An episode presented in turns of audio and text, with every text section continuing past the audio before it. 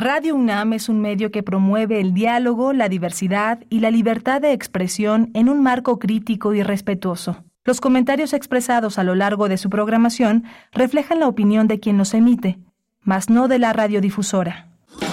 Radio UNAM presenta Primer Movimiento, El Mundo desde la Universidad. Hola, buenos días. Ya estamos en primer movimiento. Son las 7 de la mañana con 7 minutos en este día 10 eh, de enero, miércoles 10 de enero. Estamos en Adolfo Prieto 133 en la colonia del Valle. Está la frecuencia 96.1 en la FM, 860 en la AM. Está primer movimiento en Facebook, P Movimiento en X. Estamos haciendo comunidad con ustedes en radio.unam.mx también para quienes tengan la oportunidad de alternar las posibilidades de escucha entre la wide web y las ondas hertzianas. Hoy está Crescencio Suárez en la en la en el control de la cabina, en la en el cuidado técnico de esta transmisión, Rodrigo Aguilar en la producción ejecutiva, está Eduardo Eduardo Castro, servicio social en la asistencia ya muy listo para apoyar en todos los territorios de la producción en este gran aprendizaje que nos ofrece una universidad como la nuestra de poder devolver en el servicio social y recibir lo que esta lo que este país ofrece. Tenemos una, un menú muy interesante. Vamos a empezar hablando con eh, Jacobo Dayan. Él es un colaborador habitual de Primer Movimiento y ha publicado un libro, un libro en Taurus, un libro muy interesante que reflexiona sobre un proceso, un proceso complejo que derivó en la República de Weimar y después eh, es la anticipación a un periodo que conocemos como los autoritarismos, los totalitarismos en Europa, de los que forman parte el franquismo, el eh, fascismo y el nazismo vamos a tener esta aportación de Jacobo Dayan. Jacobo Dayan es un intelectual, un activista, dirige el Centro Cultural Universitario de Tlatelolco, estuvo a cargo de la Cátedra Nelson Mandela de Derechos Humanos, es un colaborador habitual cada 15 días los jueves para este para, para poner el acento, para poner eh, el subrayar el tema de los derechos humanos, su defensa y el comentario de la actualidad política. Vamos a tener otro, otro, otro gran escritor, un hombre que es uno de los grandes maestros en México, un historiador fundamental, Jan Meyer. Jan Meyer se ha desempeñado como profesor en el Colegio de México, en Nanterre, en, Nanterre 10, eh, esta gran universidad francesa. Es un historiador en toda la línea. Ha publicado un libro muy, es, profesor también del CIDE. Él es fundador de la revista Histor, uno de los eh, trabajos documentales más interesantes en los últimos años sobre los adelantos de historiadores pues señeros, eh, eh, doctorantes, maestrantes, gente que ha aportado muchísimo a la historia. Y he publicado un libro muy bello en siglo XXI, un libro muy complejo, muy rico, que hay que leer seminario tras seminario, que es la historia religiosa de Rusia y sus imperios. Él ha estado señalando desde hace mucho tiempo toda esta necesidad de entender este horizonte. Eh, Meyer piensa que que Moscú, que Rusia es la tercera Roma, eh, muy, muy, muy interesante todas estas propuestas que hace con una enorme erudición eh. Vamos a hablar de la situación en Argentina a un mes del gobierno de Milei. Milei tomó posesión Recordará que usted este, escuchó al doctor Horacio Vives aquí con nosotros, anticipando muchas de las cosas que vimos. Él estudió en Belgrano, en Argentina, en la Gran Universidad de Belgrano. Él es licenciado en Ciencia Política por el Instituto Tecnológico Autónomo de México, un hombre que conoce, que conoce la política y que conoce los enfrentamientos entre el Congreso y los ejecutivos. Vamos a tener hoy la posibilidad de hablar de la poesía necesaria y en la mesa del día vamos a tener eh, un libro, un libro que en 2012 ganó el Premio Nacional de Periodismo, que son una serie de entrevistas que hizo el periodista Gustavo Castillo, reportero del periódico La Jornada. Ya había ganado el Premio Nacional de Periodismo en 2002, eh, lo ratifica su calidad y su calidad de investigación y de entrevistador en 2012 con este reconocimiento y después prácticamente de 10 años este libro, estas conversaciones con Azar ven, ven, ven la luz en un momento muy complejo de desapariciones, de gran violencia en el país. Gustavo Castillo es profesor también de la UNAM, es profesor en la FES Aragón, uno de los profesores más distinguidos en la carrera de comunicación y periodismo en esa en esa facultad. Vamos a tener ya de regreso el crisol de la química, el agua tan común y corriente y tan rara, con el doctor Plinio Sosa, él es académico de tiempo completo en la Facultad de Química, está dedicado a la docencia y a la divulgación de la química aquí en, en, la UNAM. Mi compañera Berenice Camacho se reincorpora el próximo lunes, yo soy Miguel Ángel Quemain y tendré el gusto de estar con ustedes a lo largo de la mañana. Tenemos la curaduría musical que la producción ha realizado y vamos a empezar nada menos que con Siggy Esta de David Bowie.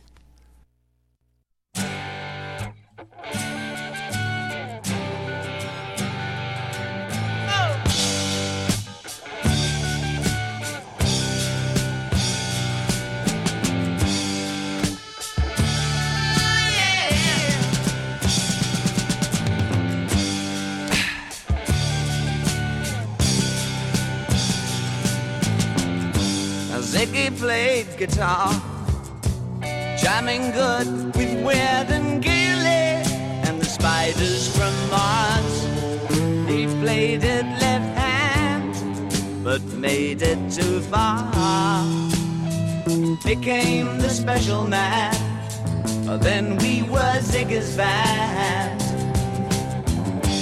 Ziggy really sang Screwed up eyes and screwed down hairdo, like some cat from Japan. He could lick 'em by smiling, he could leave 'em to hang. They came on so loaded, man,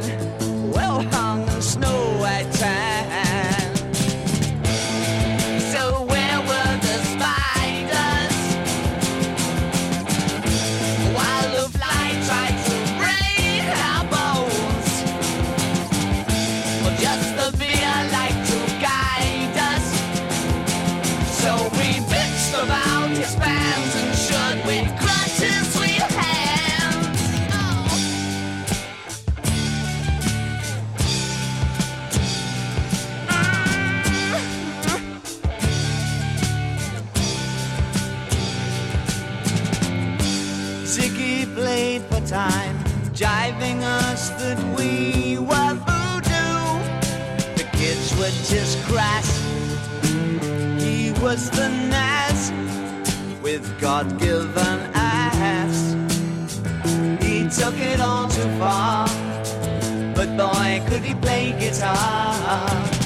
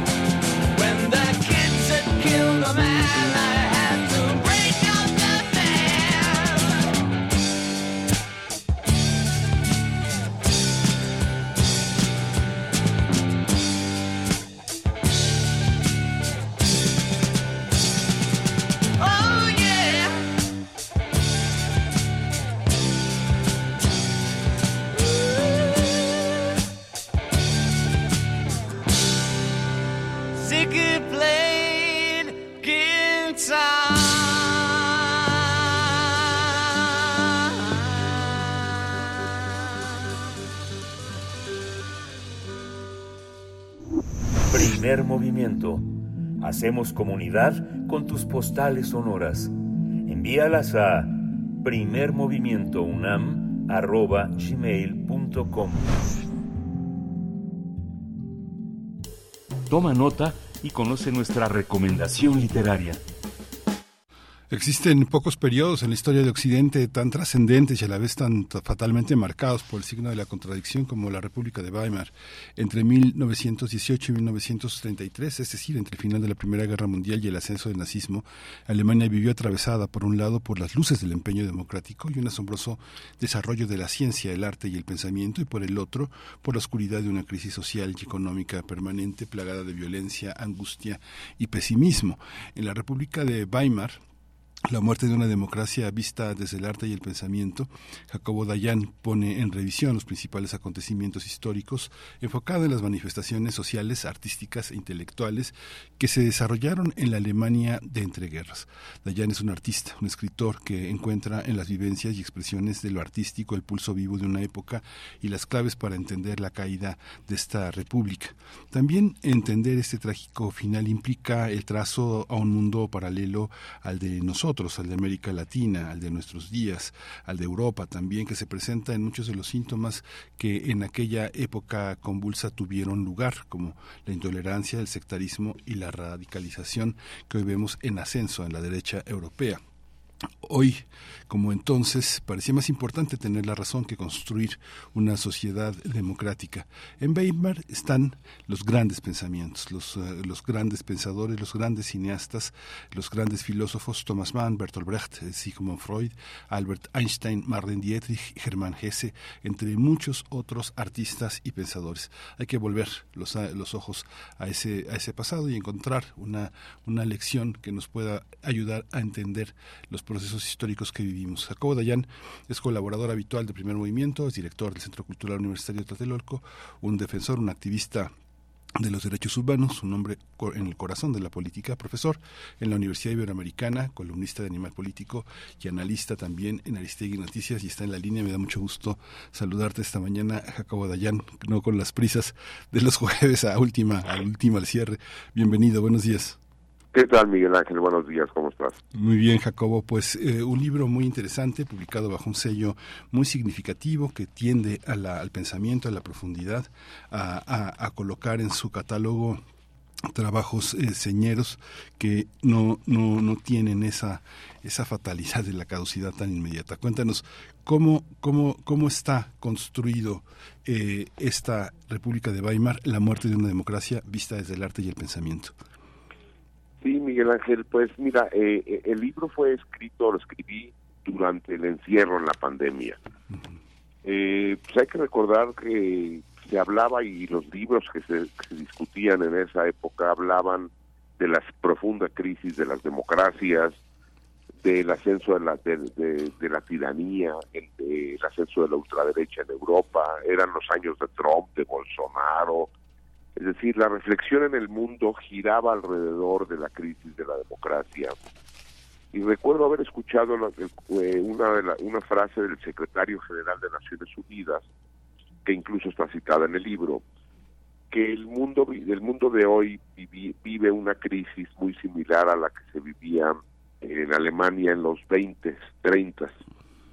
Y ahí fue cuando me cayó un poco el 20 de, digo, yo, yo tenía años estudiando la República de Weimar y me parecía que era importante eh, en este en este contexto de crisis de democracias del ascenso de los totalitarismos o, ascenso de menos social de ideas totalitarias en, varias partes del, planeta hacer una reflexión sobre lo que ocurrió en Weimar, pero más allá de la mirada tradicional, que son, hay múltiples libros sobre eh, la caída de la República, de la democracia eh, alemana, mirarlo desde cómo fue visto desde el, punto de vista de los artistas y los intelectuales. Alemania en esos años se da un boom después de la Primera Guerra Mundial y, la, y la eliminación de una sociedad completamente eh, rígida de la época imperial alemana,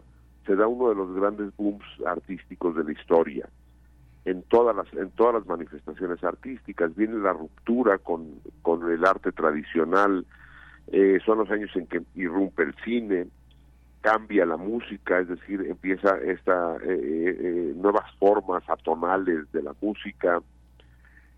También hay una, una explosión con el expresionismo luego con la nueva objetividad el dadaísmo surge la Bauhaus y entonces me parecía importante eh, o interesante hacer un recuento social e histórico de la República de Weimar, pero también poner la mirada en cómo fue percibida esta crisis democrática y crisis social sobre todo, porque lo que estaba era eh, ocurriendo era un cambio de la sociedad desde el punto de vista de, de esa generación de artistas e intelectuales, cómo lo percibió el Brecht en su teatro eh, y en el cine, que, de los guiones que escribía, eh, hay que recordar, son los años de el doctor Mabuse, del gabinete del doctor Caligari, eh, de películas como Nosferatu o, Metrópolis, que cuando uno los, los analiza con este ángulo de crítica social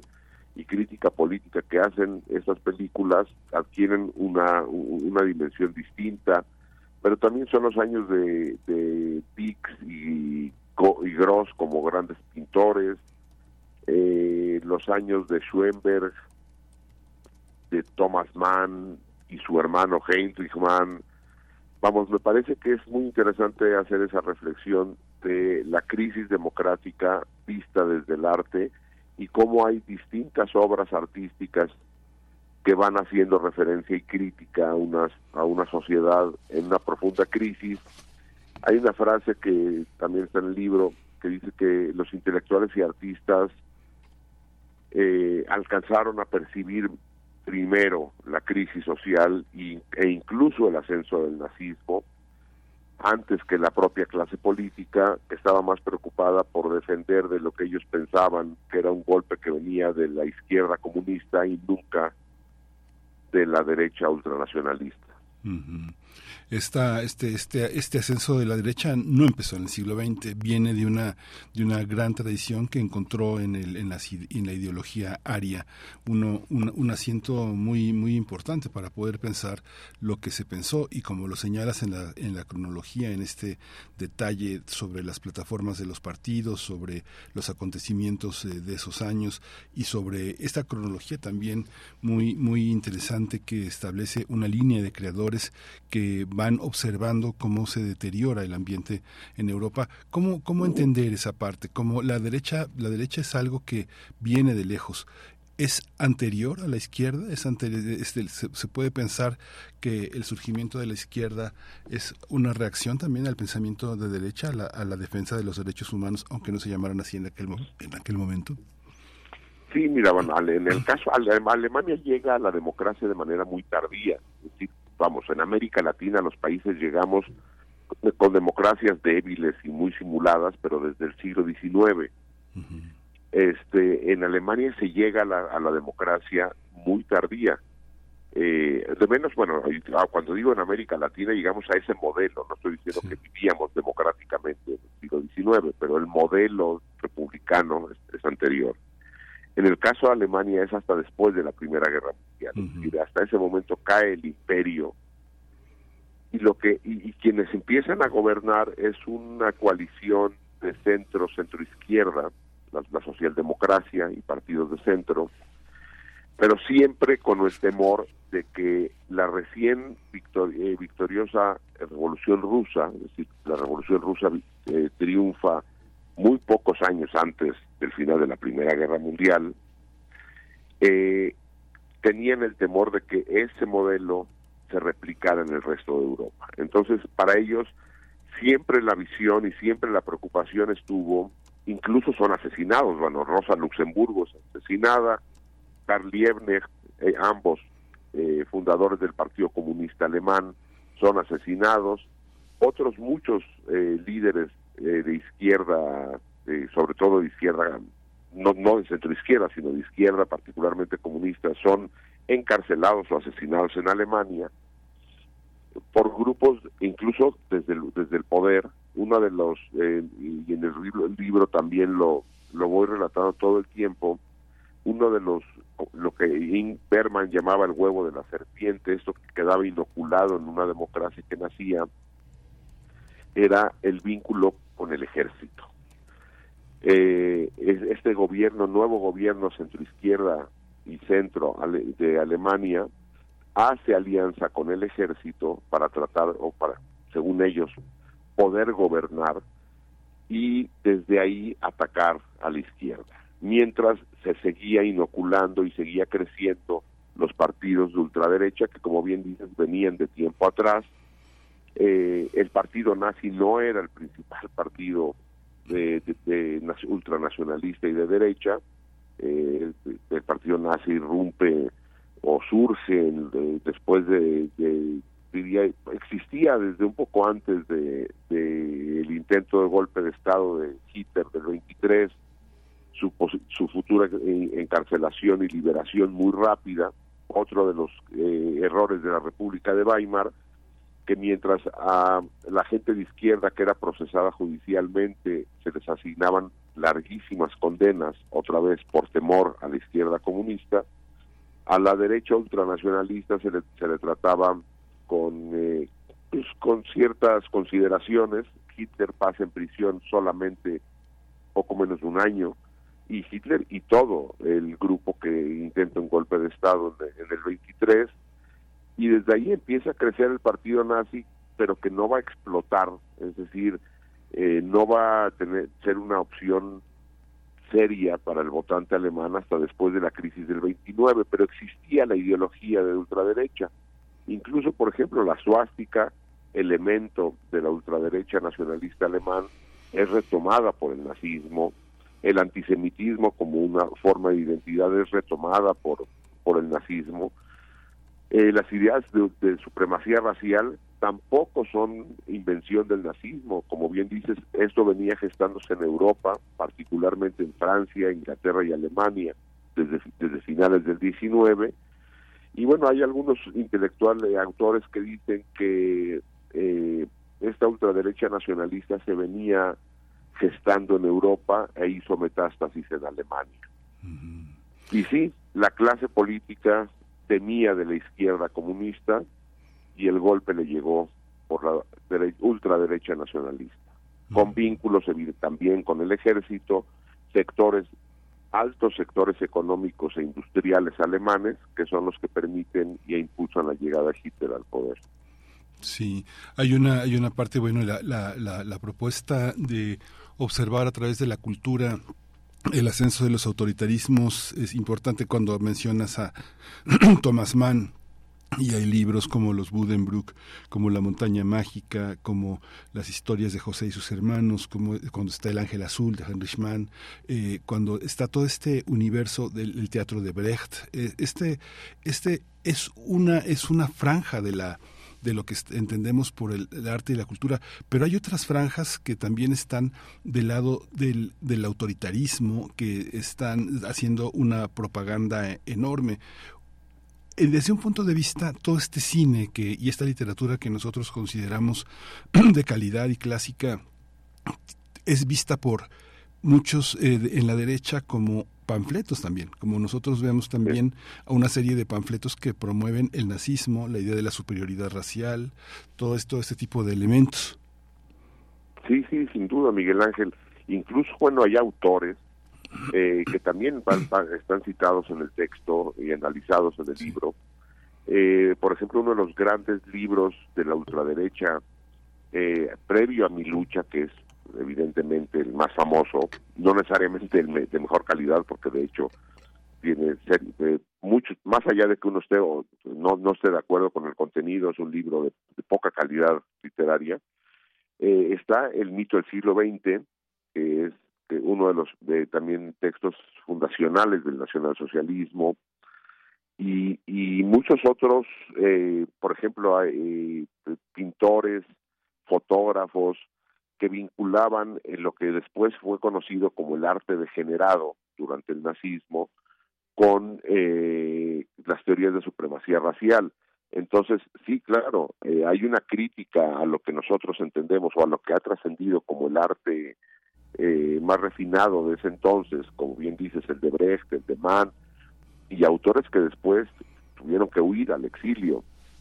Este Schoenberg con su música atonal, eh, o los pintores eh, Dixie Gross y bueno y muchos otros que tienen que salir de Alemania a cambio de el ascenso de estos artistas e intelectuales. Heidegger mismo que hoy sigue siendo bueno es un filósofo enorme eh, pues era un tipo que escribía eh, desde esa época ya en favor del nacionalsocialismo entonces, hay obra, hay obra pamfletaria, pero hay obra sólida también de respaldo al nacionalsocialismo. Entonces, yo, incluso algunas películas, por ejemplo, hay una lectura de Metrópolis, famosísima película de, de Fritz Lang, donde al final hacen un guiño y, y, Lang lo decía ya después, en el exilio, años después, que el final de Metrópolis le parecía abominable, ahora lo, ahora lo podía entender así, y fue una discusión que él tuvo con su esposa, con Thea von Harbaugh, sobre a la hora de escribir el guion,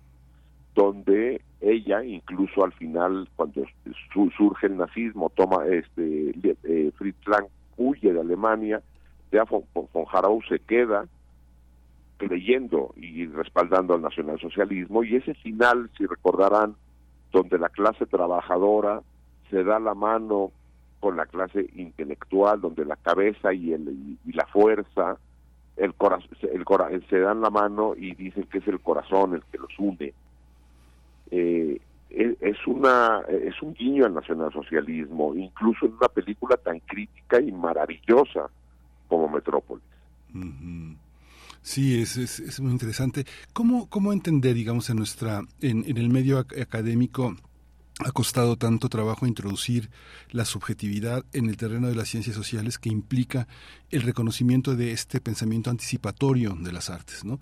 ¿Cómo, cómo colocarlo? Parece que la distancia nos permite eh, identificar cuáles, cuáles son las obras que atravesaron el rasero, el rasero del tiempo y de la crítica y que se colocaron como obras eh, que fecundan lo que el, el futuro. ¿Cómo, cómo lograr esta parte. Este, este libro eh, en realidad es un, es un ensayo con todo y que el aparato crítico, la forma de citar, la forma de organizar y la forma de argumentar, evidentemente hablan de alguien que se ha desarrollado en el mundo académico y que lo domina. Pero eh, en el fondo, en el corazón del libro, hay una voluntad ensayística y una necesidad de mirar la actualidad con los ojos de, del escritor, sin decir la última palabra y al mismo tiempo sin erigirte como autoridad de nada. ¿Cómo, cómo está esa, esa, esa tensión, Jacobo? ¿Cómo, ¿Cómo se vive en un libro como este, asomándose a un tema que tiene muchos especialistas atrás? Sí, eh, mira, hay muchos, llevan, hay muchos años ya de, de discusión alrededor de este arte premonitorio o este arte eh, que percibía no nada más el fin de la democracia, hay varios autores que empezaban a hablar del regreso de la guerra, pues todavía tan temprano como el inicio de los 20, es decir, pocos años después del final de la Primera Guerra, que hablan a, artistas como Kate Colby pintando sobre el retorno de la guerra, algunas películas que hablaban del final de la Primera Guerra Mundial, pero ya hablando de que era inevitable una Segunda Guerra Mundial, cuando el mundo estaba pues, incluso viviendo los años de prosperidad económica después de la brutal crisis económica alemana.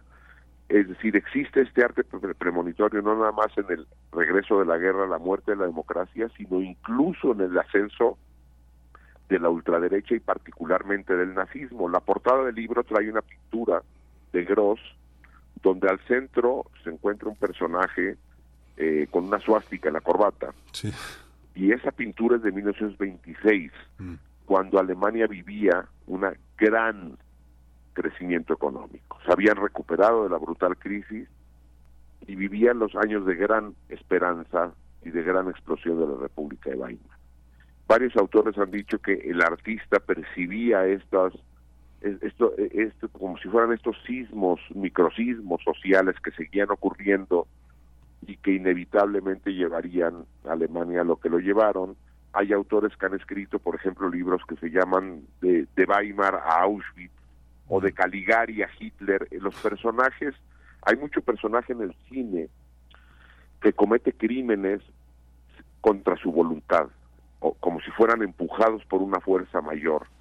Y otra vez, recuerden la, la famosísima película El gabinete del doctor Caligari, pero hay muchas otras nos, este, por ejemplo, Nosferatu incluso también eh, tiene vínculos con esto, el, el, estudiante de Praga, una muy muy famosa y a lo mejor eh, no, no tan recordada, M, de Fritz Lang, también un tipo que asesina niños contra su voluntad.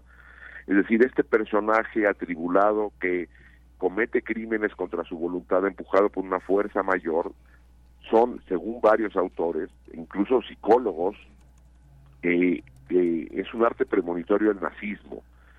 Y por eso digo que están estos libros de Caligari a Hitler o de Weimar a Auschwitz. Y lo que y la conclusión a la que se llega es que evidentemente no son profetas, pero el artista tiene una sensibilidad social mucho mayor que el político y se decía o se dice que el artista percibe estos cambios antes, después el periodismo empezó a reportarlo y por último la clase política se dio cuenta de lo que venía encima cuando ya fue inevitable, ¿no? O sea, ya después del 20, la crisis del 29, ahí sí ya en 30 y 31 era se veía y era inminente el ascenso del nazismo, pero también están en las obras de Mann, en la montaña mágica, retratada la sociedad europea completa, donde en esta escena al final, una, casi al final de la novela se enfrentan Nafta y Setembrini en un duelo y el liberal no se atreve a acabar con con, eh, con este místico nacionalista y dispara al aire y el otro se suicida. Es decir, la misma sociedad europea suicidándose y curiosamente hay algún dato curioso, la novela de Mann ocurre es decir, es, esta sociedad europea de principios del siglo XX que Tomás Mann mete en un hospital en las montañas, ese, ese lugar es donde hoy ocurre la cumbre de Davos. Ah, sí, sí, sí, Es muy curioso, ¿no? Es como el mundo del siglo desde principios del XX, Mann lo concentra ahí y pues parece que el mundo de hoy se concentra ahí, ¿no? Quienes controlan el mundo de hoy se concentran ahí. Sí, y es muy interesante porque, bueno, de pronto la, tentación de las, de las analogías y de colocar, por ejemplo, la figura, las figuras autoritarias en nuestro continente en relación a las figuras autoritarias que están representadas para todo el planeta en estas figuras como Mussolini, como Hitler, como este Franco eh, de pronto bueno aparecen y reaparecen en nuestro continente. Hoy tenemos a Milei tuvimos a Bolsonaro. Hay la tentación también de identificar a, López Obrador con esa con esa posibilidad pero cuando uno observa digamos cómo se han desarrollado eh, estas estas visiones de los artistas, uno ve que en esos años, no sé, este, uno ve el asesinato de Rosa Luxemburgo que, que, que, que refieres en 1919 cuando se forma también este movimiento de izquierda que es tan importante, que es la Liga Espartaquista, y cómo se generan toda una serie de descontentos desde 1923, que Hitler encabeza la marcha en Múnich y que es encarcelado, eh, el fracaso de la política económica en 1929 y la caída de la bolsa y el hambre y las grandes fotos y películas con la gente formada por un, por un, por un café caliente esta, esta, esta visión, ¿cómo pasa en América Latina? Digamos, lo que tengo a la mano en, mi memoria, no sé, pienso en una gran película como eh, eh, El automóvil gris, eh, El automóvil gris en, en, México, que creo que es de 1919, más, más o menos esa experiencia que viene después de la Revolución Mexicana y todo lo que seguirá este, en defensa propia, la tigresa, la soñadora, todas estas empresas cinematográficas, Santa, todo ese cine que nada tiene que ver con ese momento que se vive en, en, Europa. ¿Cómo se vive en, México? Uno podría hacer una analogía, Jacobo, pensando en la cristiada, digamos que ese país que se resiste a separarse de, lo, de la visión católica y que la derecha es la principal arma que tiene el catolicismo y la religión para controlar el país. O sea, eh, la analogía podría venir de esa parte de la derecha pensando en una analogía de, de con nuestra región en esa época, sí, entiendo. Sí.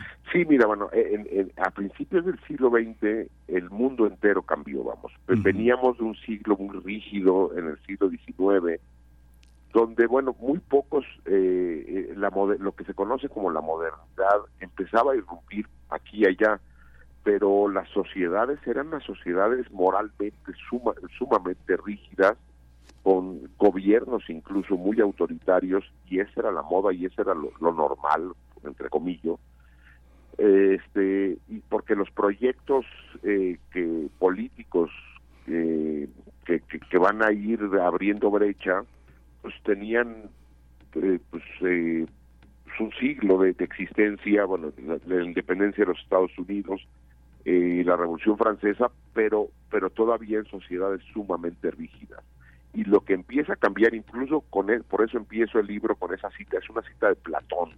Sí.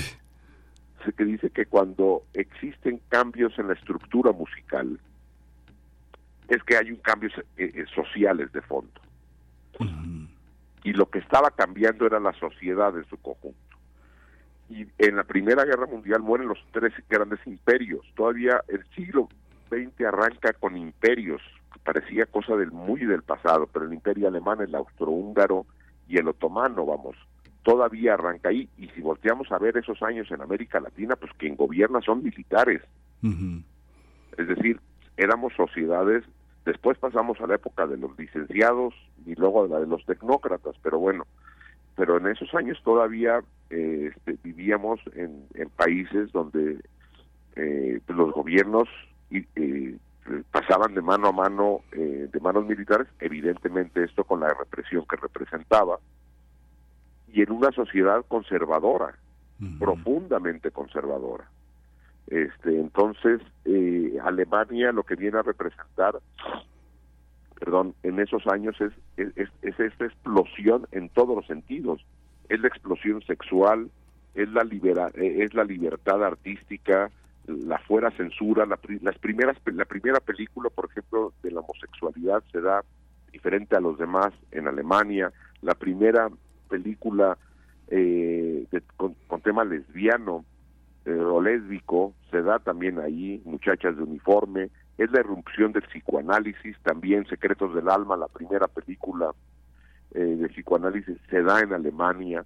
Entonces, en Alemania se vivió esta explosión, mientras que en el resto, incluso en América, vivíamos en sociedades pues mojigatas, cerradas, moralinas, controladas políticamente por militares, y, ese rompimiento en América, en nuestra, en nuestra región, eh, tardará un poco más, vendrá hasta los 50 y 60 y en Alemania se vivieron, porque aparte se, combinó la explosión social con una gran generación intelectual y artística, ¿no? Que permitió retratar este mundo, eh, que después será, bueno, llevado a, los campos, ¿no? Bueno, el, ataque del nacionalsocialismo y de este conservadurismo contra la diversidad sexual, contra la explosión o la libertad sexual, contra eh, manifestaciones artísticas no tradicionales. El nacionalsocialismo regresa a un, a un, clasicismo eh, pues, pues parecía, parecía muerto después de haber visto el expresionismo, el dadaísmo.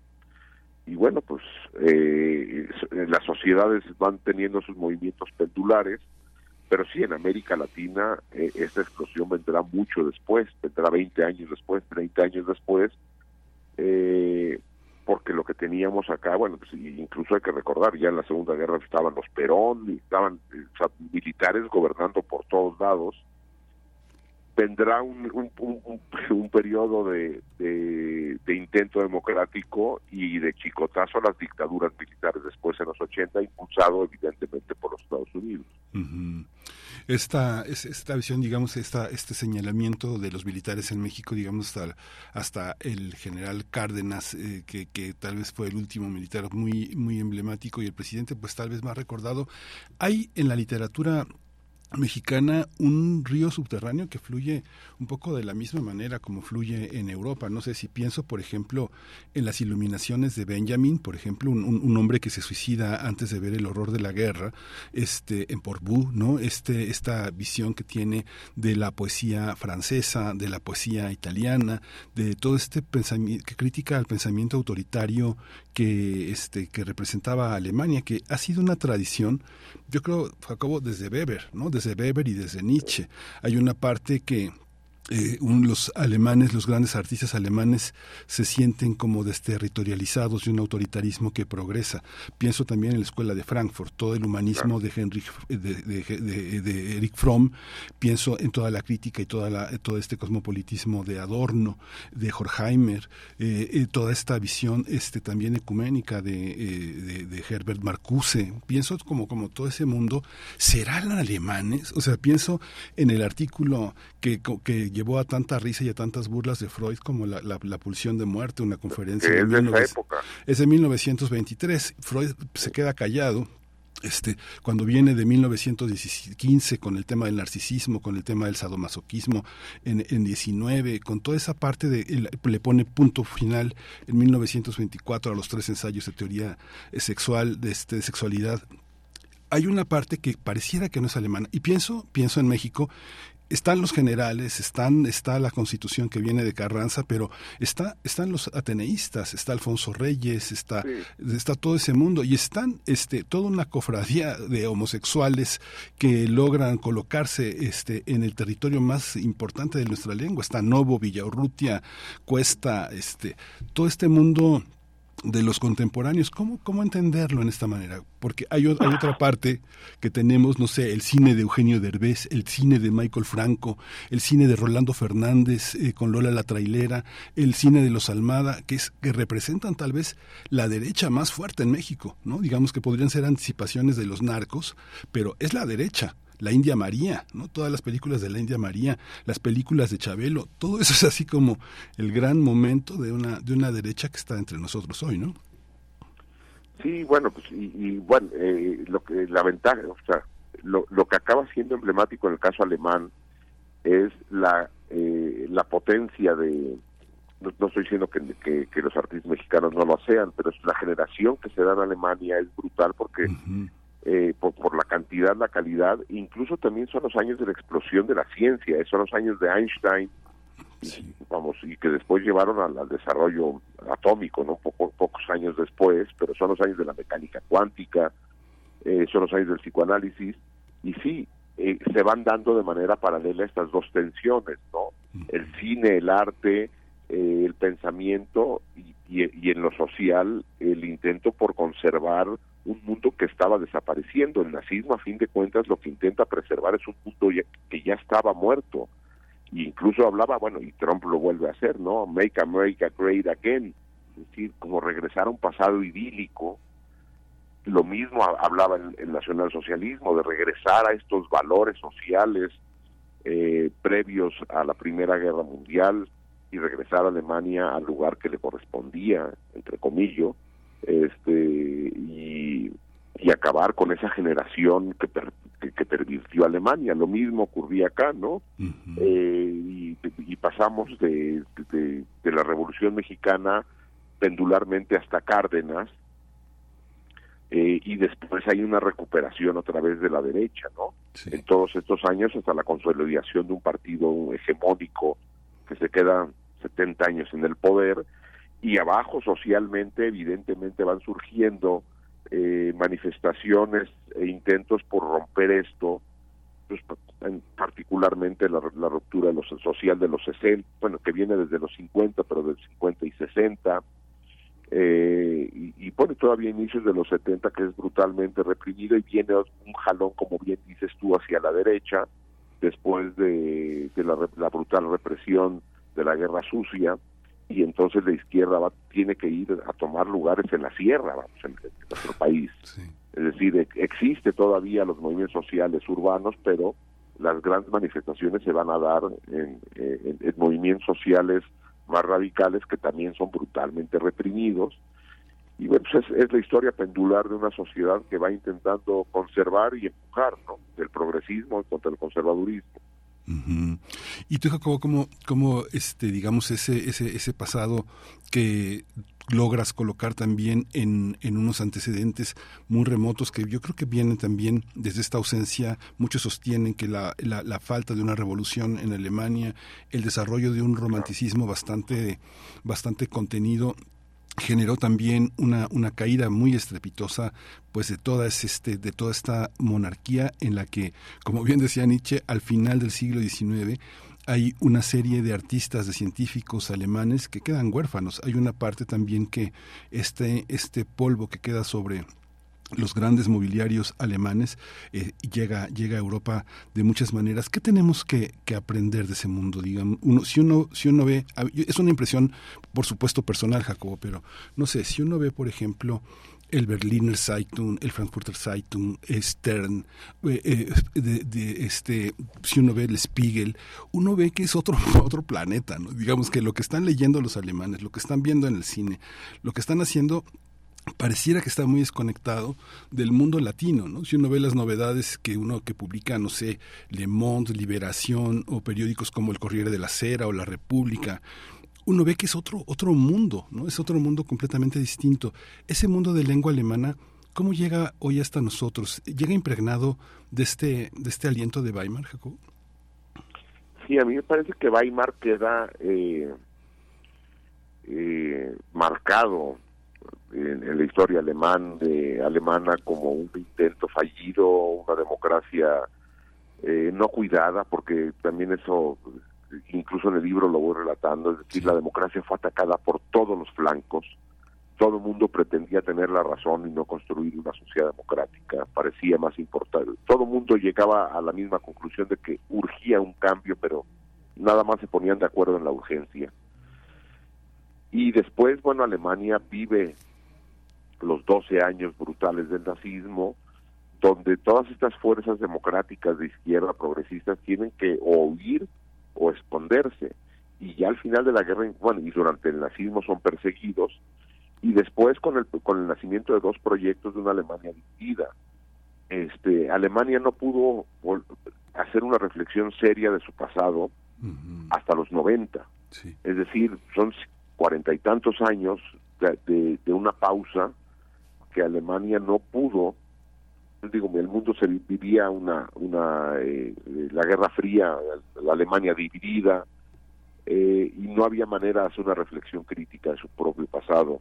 Y es hasta los 90 que y por eso la gran producción que se empieza a dar se da hasta después de los 90 de la reflexión sobre lo que pues, incluso del nazismo porque durante los años de la de la Alemania dividida eh, la Alemania comunista decía que los nazis se encontraban del otro lado del muro, como si fuera un asunto geográfico, ¿no? Eh, ellos se asumieron como los alemanes de la Alemán, de República Democrática, es decir, los comunistas, los alemanes del Este, se asumían como víctimas, ¿sí? Y no como un país perdedor de guerra. Y esta reflexión Alemania la tiene hasta los 90 y de una manera profunda, es decir, si uno va a Alemania y ve las exposiciones eh, artísticas, los museos, eh, lee la, literatura traducida al español eh, alemana es, es tremenda sobre la, autocrítica que hacen de su propio pasado y de personajes. Eh, pues incluso si pensamos en, en bueno en autores el, el, el, ¿cómo se llama? el tambor de el niño el tambor de Jalata el tambor de Jalata por ejemplo libros como estos incluso la obra posterior eh, de, Thomas Mann con su eh, con, el Fausto eh, que tiene después es decir la reflexión que se hace en Alemania sobre su pasado es muy muy fuerte cosa que en otros países por ejemplo a nosotros nos cuesta mucho más trabajo no hacer una, una, una, una reflexión crítica social y profunda de nuestro propio pasado. Pues ahí está que la guerra sucia la, se, se, pretendió meter debajo del tapete 30 años. Sí. Sí. El propio 68, vamos, eh, vamos, otra vez por la represión no hubo tiempo, pero después tampoco hemos seguido reflexionando mucho del 68. Sí, a mí me impresionaba mucho cómo, digamos, la cultura alemana ha tratado, ha tratado de, este, de, de, tener una presencia en el mundo, ¿no? Una de las, una de las presencias pues más importantes ha sido el Instituto Goethe, que justamente se fundó en 1951. Y yo recuerdo, yo recuerdo muchísimo estas quejas de Hilmar Hoffman, que dirigió el Goethe del 93 al 2001, que decía, bueno, nos estamos quedando sin institutos. El neoliberalismo llegó a Alemania y lo que ha hecho es cortar la, la, la llegada de la lengua alemana a al mundo, ¿no? Nos, nos, tenemos cada vez menos institutos y cada vez menos presupuesto para organizar cosas que tienen que ver con la lengua alemana, intercambios y todo esto, ¿no? Es algo muy interesante. Yo recuerdo, Jacobo, la, la gira, la última gira que hizo en América Latina Helmut Kohl y que recorrió Sudamérica, donde han llegado, donde llegaron gran parte de los ex nazistas, los nazis refugiados a, a Argentina, a Brasil, y me, asombraba mucho cómo tuvieron que pedir perdón reiteradamente. Y recuerdo este libro creo que no me acuerdo si es exactamente la fecha pero Daniel Goldhagen este este nieto de uno de los eh, eh, este asesinados en el en la Shoah hace Los Borregos Voluntarios de Hitler, que está editado en Taurus, en español se llamó algo así como Los Borregos Voluntarios eh, de, de, Hitler. Los verdugos. Ah, los verdugos, los verdugos. En la, traducción literal era así. Sí, los, verdugos este, voluntarios de Hitler. Sí, donde Daniel Goldhagen describe cómo la gente se peleaba por fusilar a los, a los judíos, a los gitanos, a la, a la gente distinta, ¿no? O sea, cómo, cómo una sociedad llega a eso. Y, me, y, me, y después Helmut Kohl pide perdón pide perdón y dice que bueno que la sociedad alemana ha luchado por la democracia, que son alemanes distintos, que no son los, los de ese momento, y luego Angela Merkel también este reiteradamente pide disculpas como si fuera el Papa este con la, con las grandes matanzas en las que el Vaticano este se hizo de la vista gorda, ¿no? ¿Cómo el Vaticano se tardó 500 años. sí, ¿cómo entender eso? Como, digo ya para cerrar la conversación un poco dejarnos esta esta idea de cómo cómo qué Alemania tenemos hoy para nosotros. Bueno, hoy, hoy todavía pues hay, Alemania es una Alemania plural, eh, pero sí es una Alemania que, que ha pretendido eh, mirar críticamente su pasado, incluso las cicatrices de la historia se ven físicamente en las ciudades alemanas, vamos, el rescate de la memoria y, la simbolización de su propio pasado está en, el urbanismo alemán y siguen las discusiones. Acabo también hay un libro en Taurus que recomiendo mucho eh, reciente que se llama eh, los últimos eh, ocho días de mayo, que son estos días que pasan entre el suicidio de Hitler y la capitulación alemana. Es una reflexión brutal de una Alemania que queda huérfana, sin, ya sin régimen, sin, el Führer y el caos que se genera ahí. Vale mucho la pena ese, ese ensayo, perdón.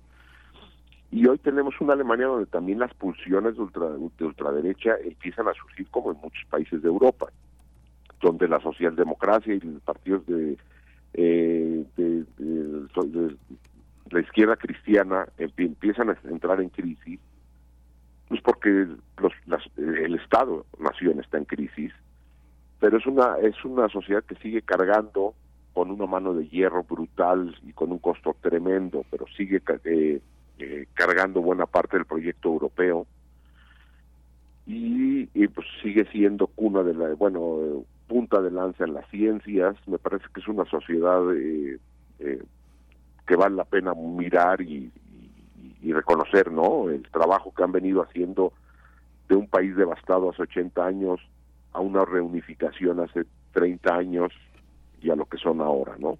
Y sí, con esas contradicciones y con ese pasado que igual es negado por un pequeño sector cada vez más creciente de un partido de ultraderecha que, que, continúa ahí acechando. Y, bueno pues se les fue la gran eh, política la me parece que a lo mejor la última gran política de nuestra generación de nuestra época Angela Merkel. Hoy no encuentro yo un referente político de ese tamaño ya no en el mundo. Sí. Pues y bueno pues tendrán que igual que el resto de nosotros tratar de salvar las democracias con las pocas herramientas que el Estado-nación de hoy en día otorga. Y pues, y con un mundo multi, en un mundo donde lo multilateral bueno pues, basta abrir el periódico está en una crisis también tremenda. Estamos en una por eso me parece que es importante regresar a Weimar. Sí. lo multilateral estaba quebrado la Liga de las Naciones fracasa el estado los estados de entonces o los imperios estaban en crisis y hoy vivimos un tiempo similar como lo dijo el secretario general de la ONU. No son tiempos no es una premonición ni que se va a repetir la historia, pero me parece que es importante mirarnos en ese espejo. Sí, pues Jacobo, qué privilegio conversar contigo y conversar sobre este libro tan tan tan tan documentado, tan interesante, tan tan de autor. Muchísimas gracias por, por tu presencia. Siempre se queda uno corto. yo digo, yo decía, los jueves me quedo, que nos quedamos siempre cortos con Jacobo, pero aunque tengamos dos horas nos quedamos cortos. Siempre contigo, Jacobo. Te, te, te mando un abrazo, te deseo un feliz año y mucha vida para este libro. Muchas gracias. No, mil gracias por el espacio y bueno, pues nos seguimos escuchando acá. Sí, gracias Jacob.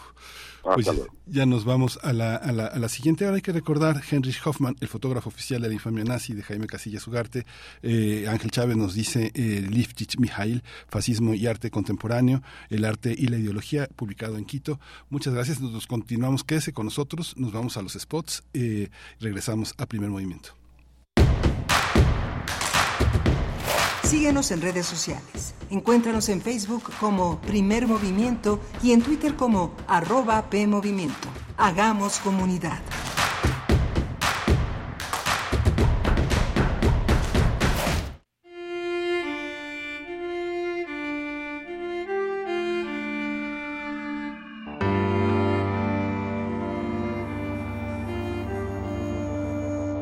Está usted escuchando Radio UNAM. 860 de amplitud modulada. Radio UNAM, experiencia sonora. Con los gobiernos de Morena, los apoyos llegan directo al pueblo. Todas las personas adultas mayores de 65 años reciben una pensión que sigue en aumento.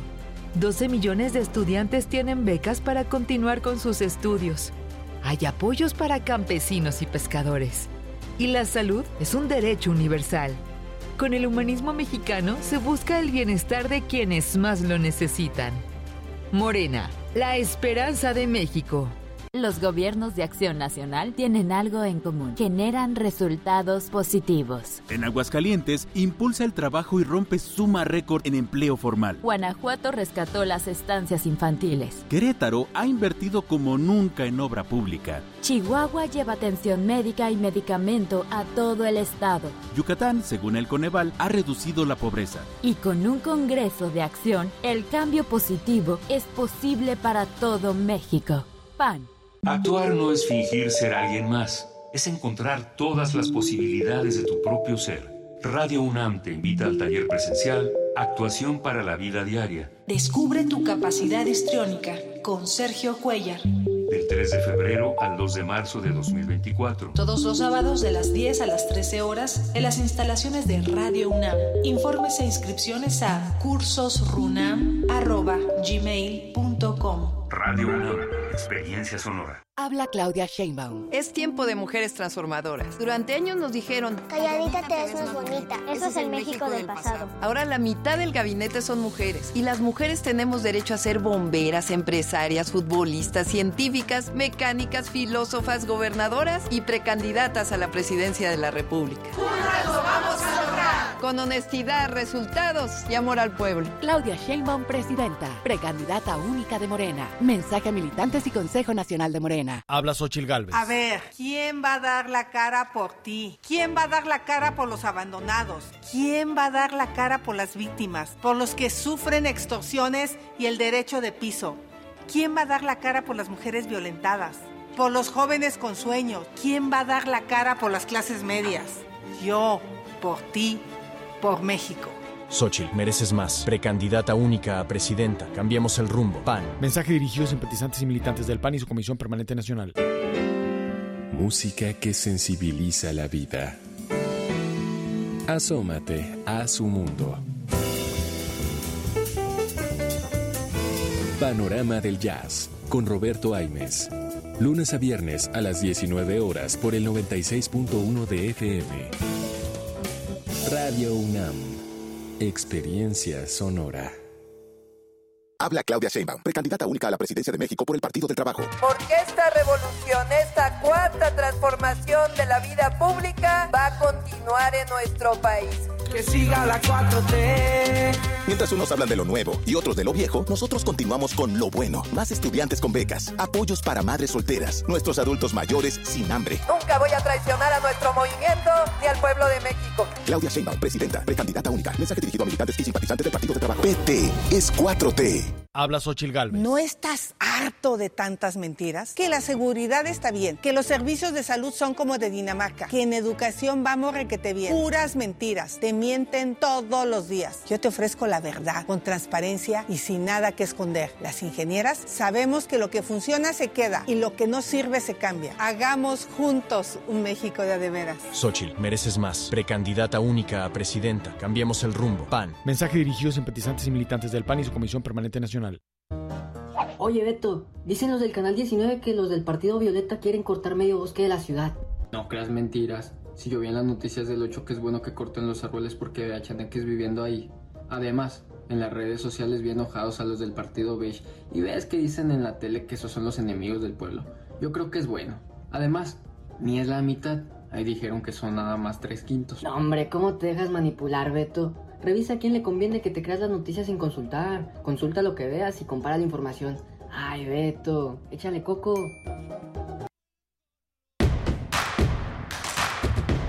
Queremos escucharte.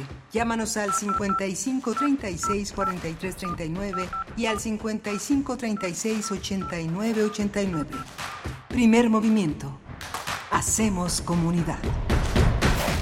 Buenos días, ya son las 8 de la mañana con 5 minutos de este miércoles 10 de enero y regresamos de volada porque nos acabamos de ir de una gran conversación con Jacobo Dayan de un libro estupendo sobre la República de Weimar y todo un proceso artístico que le acompaña, la muerte de una democracia vista desde el arte y el pensamiento. Eh, gracias por todos sus comentarios. Recordábamos el comentario que nos hizo también hace un momento Ángel Chávez sobre la cuestión del arte y esta sugerencia que hace de Mikhail Lifchich, Fascismo y Arte Contemporáneo eh, en el arte y la ideología que publicaron en Quito esta editor, esta, este, este editor, editor con H intermedia, que es una, una editorial muy interesante en Ecuador que ha publicado muchas cosas de ciencias sociales muy importantes como lo hace la Flaxo, que son verdaderamente este, gente de, de una enorme capacidad crítica refería a un, un, libro que también está entre nosotros, que se publicó en, 2000, en 2016, que es un libro que publicó Quinto Sol de Jaime Casillas, eh, Heinrich Hoffman,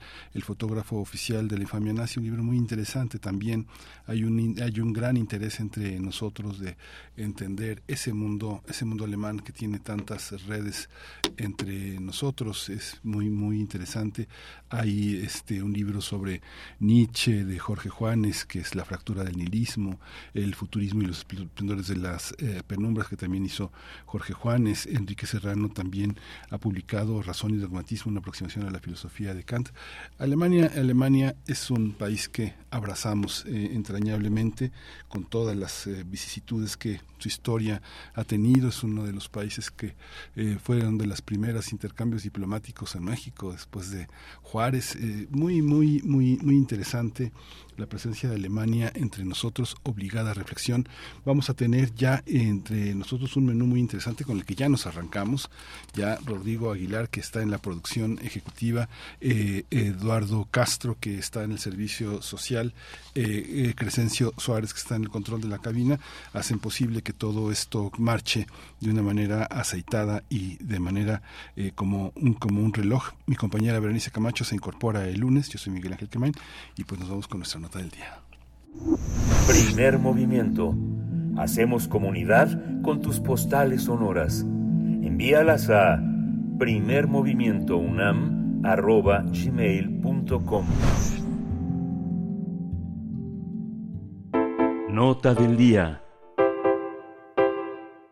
En la historia religiosa de Rusia y sus imperios, publicada por siglo XXI Editores, Jan Meyer presenta un recorrido de más de mil años de las iglesias presentes en todas las Rusias, desde la que encontró su germen en Kiev hasta la que convirtió, hasta la que convivió con el régimen soviético, desde la que heredó los fulgores de Constantinopla hasta la que vio forzada a vivir en la clandestinidad.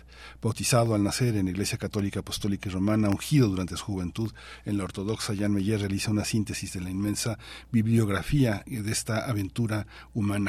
Es un libro que permite entender transformaciones de la nación rusa aún y aún en nuestros días como protagonista de los acontecimientos mundiales entre sínodos y monasterios, entre íconos y patriarcados, entre matanzas y renacimientos, una historia religiosa de Rusia y sus imperios, que es una amalgama única de las fuerzas más íntimas de lo humano. Jan Meyer es uno de los historiadores más importantes y significativos del siglo XX mexicano y de Latinoamérica y que llega hasta nuestros días con una fuerza intelectual enorme, aclarando muchos de los temas que están entre las entretelas de la historia eh, y de la geopolítica internacional se ha ocupado de temas muy diversos, con un enorme rigor y erudición. Su trayectoria es la de un hombre apasionado por la verdad y el conocimiento, con una enorme experiencia en el trabajo de archivo, de campo, con los protagonistas de diversos movimientos sociales que transitan hacia lo histórico.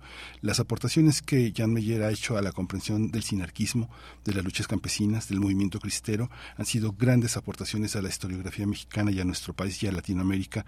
Se ha ocupado de la Revolución Mexicana, de la historia de las religiones, de algunas de sus prácticas. Él eh, es doctor por la Universidad de París y es en Nanterre, profesor investigador en el CIDE, donde creó la División de Historia y esta gran revista internacional que es Histor, una revista de historia de primer orden. Y bueno, profesor, le debemos muchísimo a este hombre de, de, letras, de ideas, profesor en el Colegio de México, en el Colegio de Michoacán, en la Universidad de Parpiñán y en la Sorbona. Está Jan Meyer en la línea. Jan Meyer, feliz año.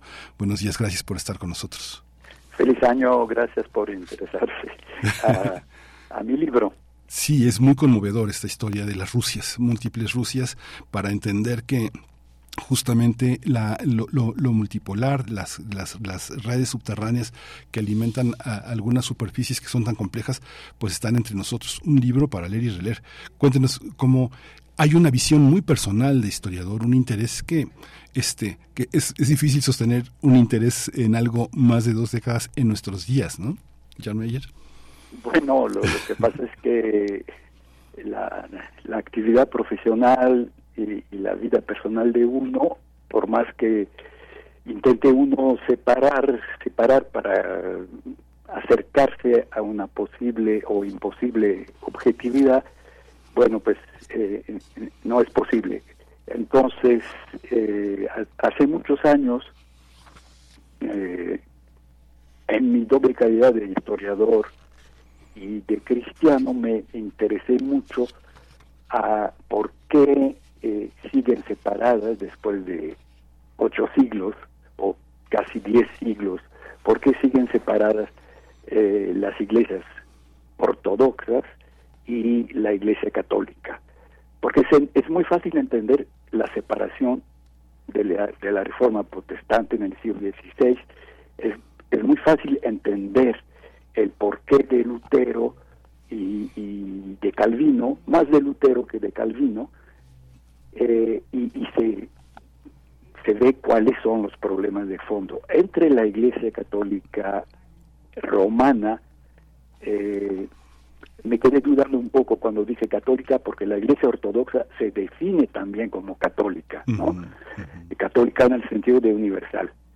Eh, no hay diferencia dogmática, tampoco eh, hay eh, la diferencia fundamental de, organización del, del, de los pastores protestantes con y, y entonces la única explicación era explicaciones históricas de tipo cultural y político. No es un problema de religión, sino un problema finalmente de organización eclesial.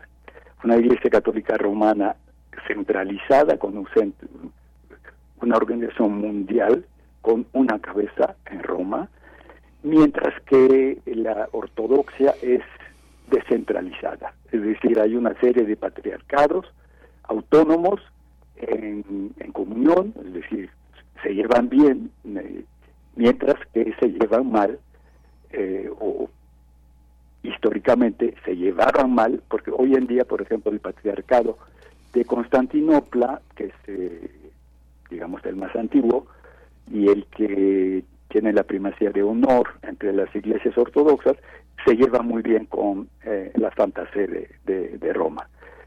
Pero la, la gran iglesia, gran demográficamente, es la mayor, la iglesia ortodoxa de Rusia, del patriarcado de Moscú, sí, se lleva muy, muy mal con, con Roma.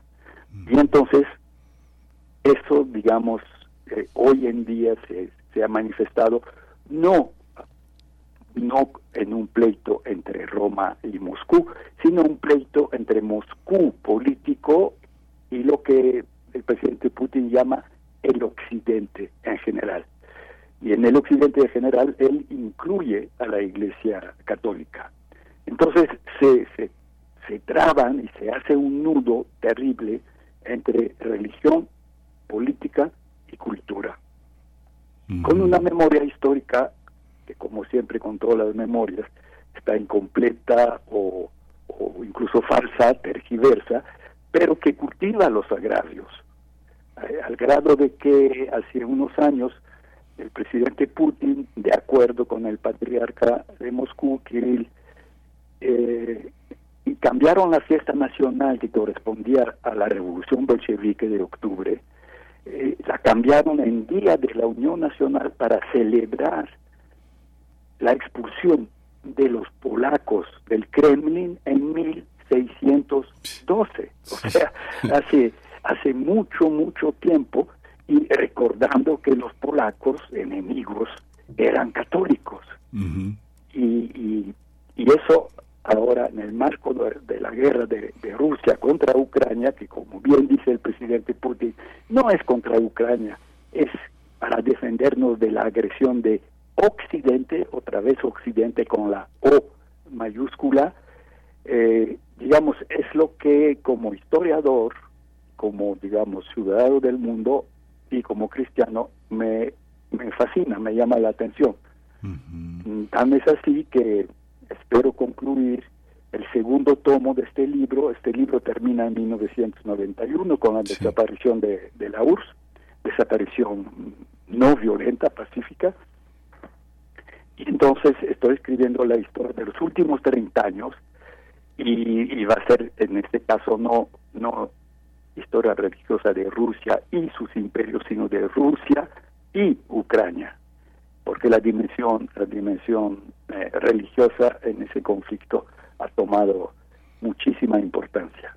Sí, y es muy conmovedor este, ver, digamos, con todo y que termine en 91, observar que eh, eh, a lo largo del libro hay un, hay un llamado al presente de una manera muy poderosa. Fíjese que estábamos hablando hace rato de la República de Weimar y recordaba recordaba inevitablemente este viaje que hizo a mediados de 1928 Stefan Zweig a, Rusia y la correspondencia que se trazan entre Zweig y Sigmund Freud.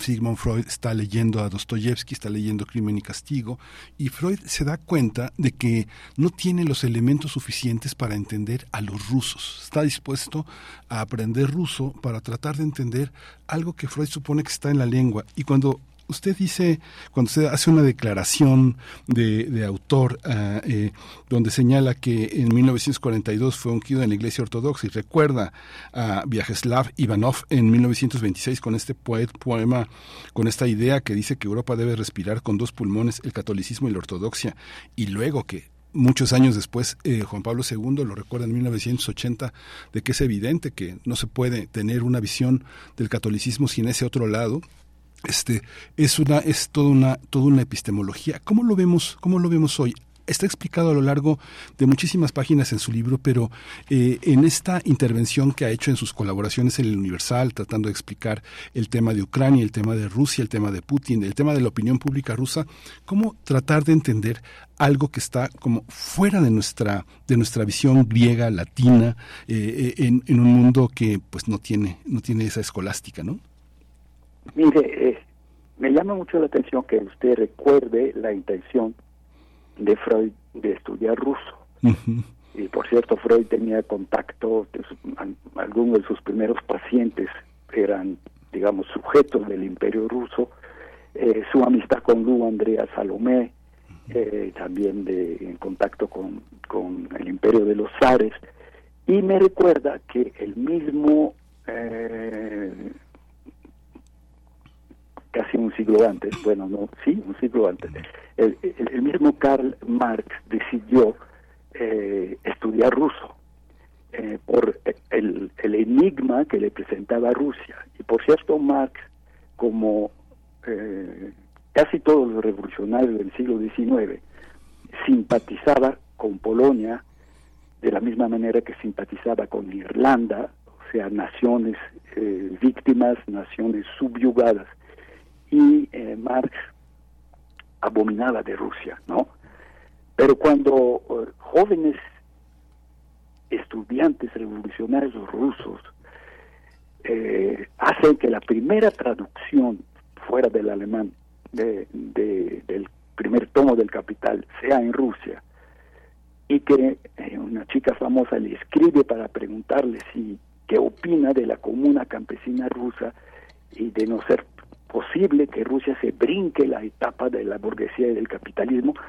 Entonces Marx, perplejo, que nunca supo bien bien cómo contestarle a, esta muchacha, eh, dice, bueno, tengo que estudiar ruso para eh, entender, ¿no? Y pues me pasó lo mismo cuando siempre me, digamos, no sé por qué, eh, no creo que es necesario un psicoanálisis para eso, pero desde chico me interesó mucho Rusia. Yo creo por la familia, por lo que platicaban, por una vieja tradición de alianza franco-rusa desde fines del siglo XIX aliados en las dos guerras mundiales, eh, por, por más reticencia que tuviesen contra el, comunismo soviético, pero separada siempre Rusia del comunismo soviético. Como decir, mi padre citaba al general de Gaulle, que de, Gaulle nunca dijo la URSS, siempre decía Rusia. Y de Gaulle dijo, Rusia chupará el comunismo como el papel secante chupa la tinta. Y de cierta manera es cierto, porque Putin hoy en día la nostalgia que tiene de la URSS es la nostalgia del imperio, en realidad del imperio zarista, para nada del comunismo, para nada. Bueno, todo eso para decirles que cuando empezó la perestroika, yo dije, no lo podía creer, yo decía, eso va a terminar como, como Khrushchev, va a haber dos años de esperanza y luego la resaca, ¿no? Entonces, para entender, tengo que, tengo que aprender ruso para tener acceso directo a la fuente y no a través de, de los periódicos occidentales, por buenos que sea el New York Times o, Le Monde. Y, y, entonces empecé a estudiar ruso, primero solito y después aquí en, en, lo que se llamaba el Instituto de Amistad de los Pueblos Mexicanos y, y, Soviéticos.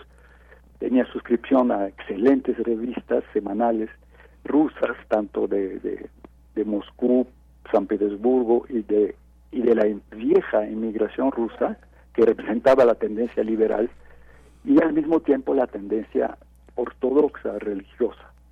Entonces entiendo, o sea, eh, entiendo la fascinación, perplejidad de Marx y la de Freud, pero yo creo que al mismo tiempo se exagera, porque por más que Putin diga somos eh, eh, euroasiático, ese concepto interesante del eurasianismo. Rusia no es ni occidente ni oriente, pero es, es una síntesis en medio. Por más que cuente eso Putin, Putin es un occidental.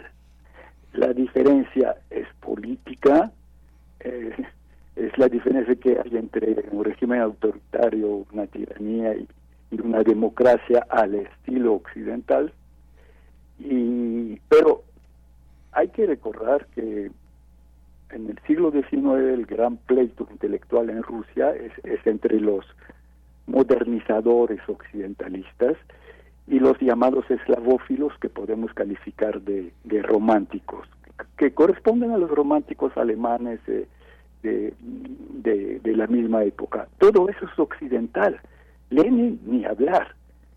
Eh, la revolución bolchevique la revolución soviética, todo eso es típicamente occidental. Eh, no. Entonces, yo creo que se exagera mucho eh, el misterio. Por más bonito que sea la, la, famosa eh, definición de, de, Churchill, que decía que, que Rusia es un misterio, no recuerdo exactamente porque hay tres, tres niveles haga de cuenta que uno diga eh, en un sobre envuelto en un tapete y encerrado en un baúl, algo así. Eh, es una manera de, ¿cómo decir?, de no enfrentar la realidad. Sí, esta, creo que sí podemos entender y debemos entender a, a Rusia y debemos entender al presidente Putin, que, que que uno esté en, desacuerdo total y que, eh, digamos, lo condene como yo lo estoy haciendo de una manera que algunos lectores pueden decir que no es para nada objetiva, eh, es una posición política eh, mía, pero primero hay que entender. Y, por ejemplo, no subestimar a, al presidente Putin.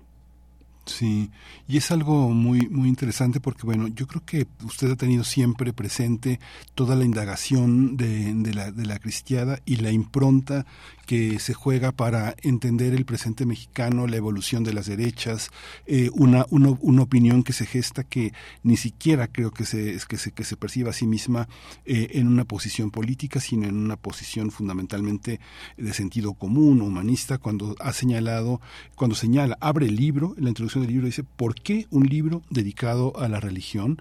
Y justamente dice que no se puede entender la situación de Rusia si no se toma en cuenta el factor religioso, como tampoco entender a México si no hay esa, esa, ese entendimiento. Y habla de cómo la persecución eh, de la cristiandad en la Unión Soviética pues sufrió una persecución que este, de 200 mil mártires, de los cuales casi 50 mil sacerdotes, monjas y diáconos, 220 obispos, eh, obispos se han comparado en la cristiada con ese envío que usted señala que, en, su momento mandó este mm, el presidente Calles a Estados Unidos en un pullman, ¿no? Entonces, finalmente la, persecución no, no, paró hasta la perestroika. ¿Cómo, cómo entender un mundo, un mundo tan distinto al nuestro que no se quiere laico, ¿no? Digamos que termina, termina el libro señalando una opinión pública rusa muy eh, afiliada a la necesidad de un brazo religioso que sostenga, que sostenga su identidad y su existencia y su, sus deseos de vivir, así de simple, ¿no?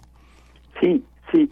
Eh, cuando al principio estamos hablando de, la diferencia entre la Iglesia Católica Romana y la Iglesia Ortodoxa, eh, se me pasó decirles cuando mencioné la existencia del patriarcado. La, eh, el resultado de la historia es que las iglesias ortodoxas, cada una de ellas es una iglesia nacional.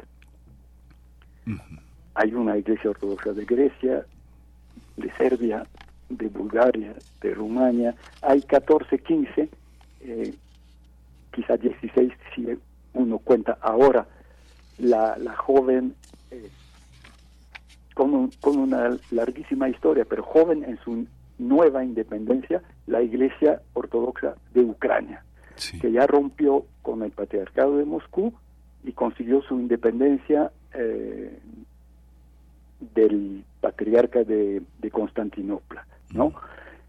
Entonces, eh, eso, eso em, ¿cómo decir?, fortalece un fenómeno que existe un poco entre nosotros. Por ejemplo, eh, durante mucho tiempo, católico y mexicano era lo mismo. Y digamos, en el siglo XIX, en la, en la resistencia frente a Estados Unidos, había esa cosa. Estados Unidos protestante, México católico. Y eh, Irlanda, Irlanda católica frente a la, a la eh, al, yugo inglés de la Inglaterra colonialista y, protestante. Pero, digamos, los católicos no pueden ser primero nacionalistas. O sea, un católico francés es católico y, y es lo que le criticaba el presidente Calles. Decía, es que son, son sujetos del Papa, no son ciudadanos mexicanos, son sujetos del Papa, de una potencia extranjera. Esa dimensión no existe en la ortodoxia. Y eso explica la confusión, o mejor dicho, fusión absoluta que hay entre la definición religiosa, soy ortodoxo, y soy ruso. Yo recuerdo, yo recuerdo en Moscú en 1995 en un cóctel encontré quien había sido durante muchos años embajador de la Unión Soviética en, en México, y al final era el decano del cuerpo diplomático en México, un mm. hombre muy simpático. Entonces me volvió a encontrar, nos encontramos en Moscú y, yo le pregunto, le digo, oiga, y ahora que, bueno, ya la religión y todo eso está en primera plana, el patriarca eh, está en los acontecimientos públicos y por todos lados construyen templos, se repican las campanas, y entonces, eh, ¿y usted? Y me dijo, no, pues yo siempre, yo soy ortodoxo, siempre he sido ortodoxo. Ah, sí, pero usted es, creyente. No, no, yo soy ateo. Era ateo y ortodoxo.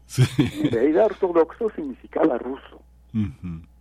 y, y eso explica por qué hoy en día, en el marco del conflicto de la guerra entre Ucrania y Rusia, los ucranianos que, digamos, más de la mitad de, los ortodoxos ucranianos, porque Ucrania en su gran mayoría es ortodoxa, pongamos un poquito más de la mitad, dependía del patriarcado de Moscú.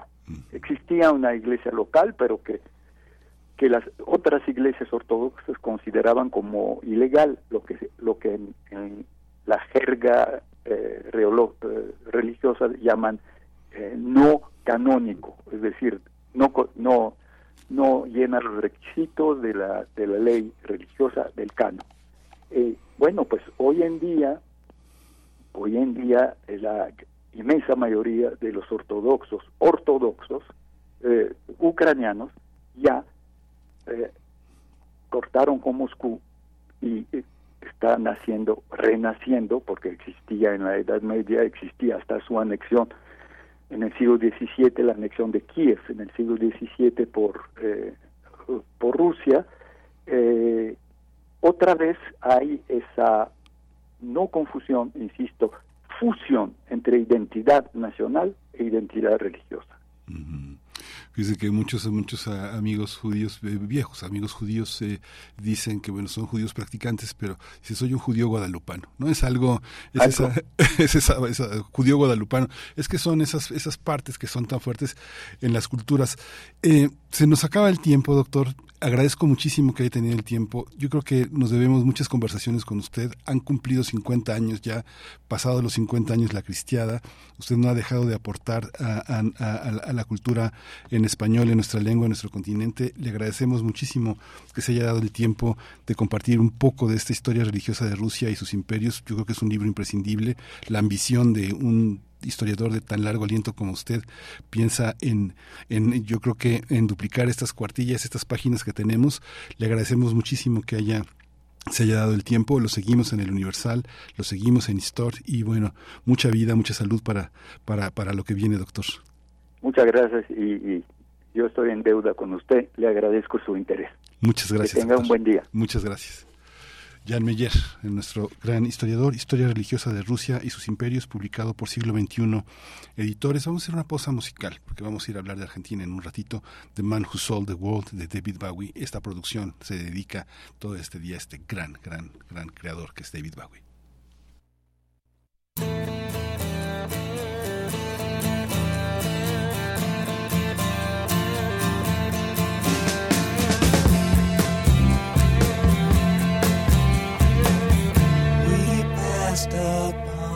The stand. He spoke of was and when, although I wasn't there. He said I was his friend,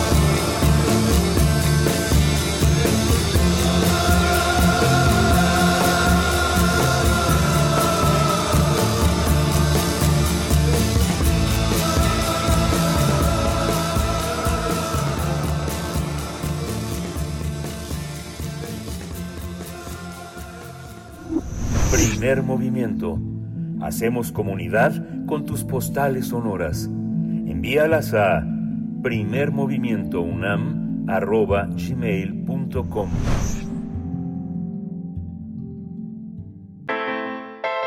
Nota Internacional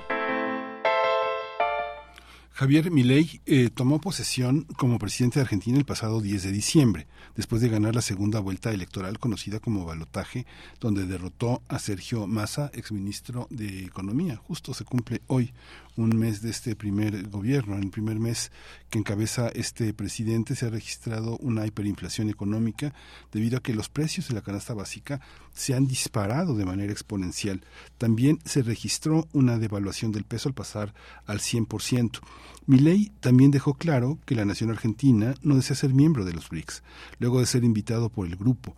Sin embargo, invitó a diversos empresarios como Elon Musk para que realicen inversiones. Milei también anunció el decreto de necesidad y urgencia que contempla la reforma de más de 300 normas legales, lo que en otras cosas permitiría la privatización de empresas estatales, derogar leyes medioambientales, permitir que los clubes de fútbol puedan ser sociedades anónimas deportivas. Lo cierto es que enfrenta un enorme revés, ya que se requiere la mayoría del Congreso para implementar el decreto mientras que en la Cámara Nacional de Apelaciones del Trabajo dictó dos medidas cautelares contra esta propuesta, lo que implica la suspensión temporal de la reforma laboral. Pues vamos a conversar sobre estas eh, trabas del Congreso argentino para avalar las reformas de mi ley y está con nosotros Horacio Vives, él es doctor en ciencia política por la Universidad de Belgrano en, en Argentina. Horacio Vives, muchas gracias por estar con nosotros tan temprano y aquí en cabina. Muchas gracias.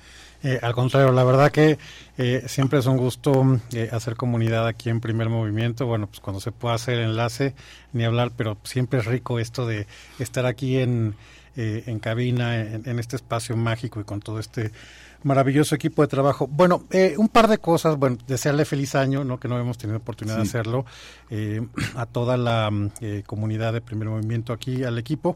Y si bien, obviamente, el tema que nos convoca para hablar hoy es el primer mes de gobierno de Javier Milei, pues no quiero dejar de mencionar como buen eh, latinoamericanista que soy, la terrible crisis que está viviendo eh, Ecuador en las últimas horas y que sin duda alguna debe ser este motivo de una importante reflexión y bueno, pues ojalá eh, se vaya encauzando este enorme problema social y, político que está experimentando Ecuador.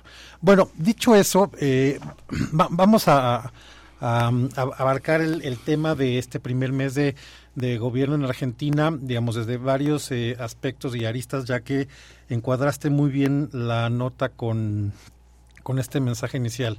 Em, a ver, Maquiavelo nos diría, ¿no? digamos, en su muy conocido manual ¿no? de, del príncipe, que si vas a eh, infligir crueldad, no, no, no digamos crueldad en, el sentido mm, llano y literal de, del término, sino si vas a tomar una serie de medidas duras y draconianas, pues más bien que lo hagas este, al principio y de una vez. ¿Qué es lo que vemos en este primer mes del gobierno de Milei?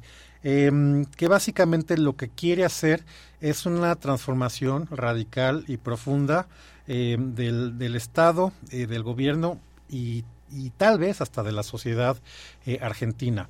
Em, ha dado tres eh, grandes acciones en tres semanas, tres momentos, y es bien importante señalar eh, la razón de ser de cada uno de estos momentos y por qué lo hace. Em, en primer lugar, tuvo que ver con unas acciones que son decisiones que fácilmente puede hacer decisiones este, ejecutivas que fue, digamos, un primer paquete de medidas y de anuncios. Aquí, por ejemplo, podemos encuadrar em, muy fácilmente el asunto de em, el valor del peso argentino contra el dólar estadounidense. Antes de que entrara mi ley, básicamente eh, estaba el dólar oficial en, vamos a dejar los números cerrados, 400 pesos y em, el dólar paralelo, el dólar libre o el dólar blue, como le llaman, en mil pesos.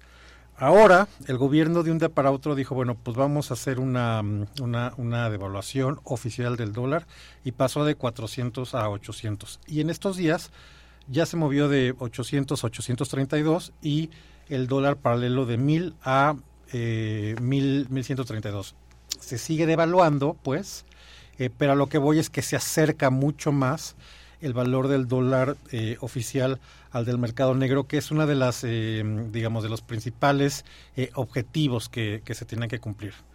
Pasamos a un segundo grupo de, medidas que tiene que ver con esto que, señalabas, que son eh, los decretos de necesidad y urgencia, que es algo que está contemplado en la Constitución argentina, nosotros no lo tenemos, y que son medidas que de alguna manera em, pueden implementarse con un cierto carácter ejecutivo, pero en efecto em, tienen que ser avalados por la Cámara y no recurridos ante instancias judiciales, como señalaste en, el ejemplo de, la reforma laboral.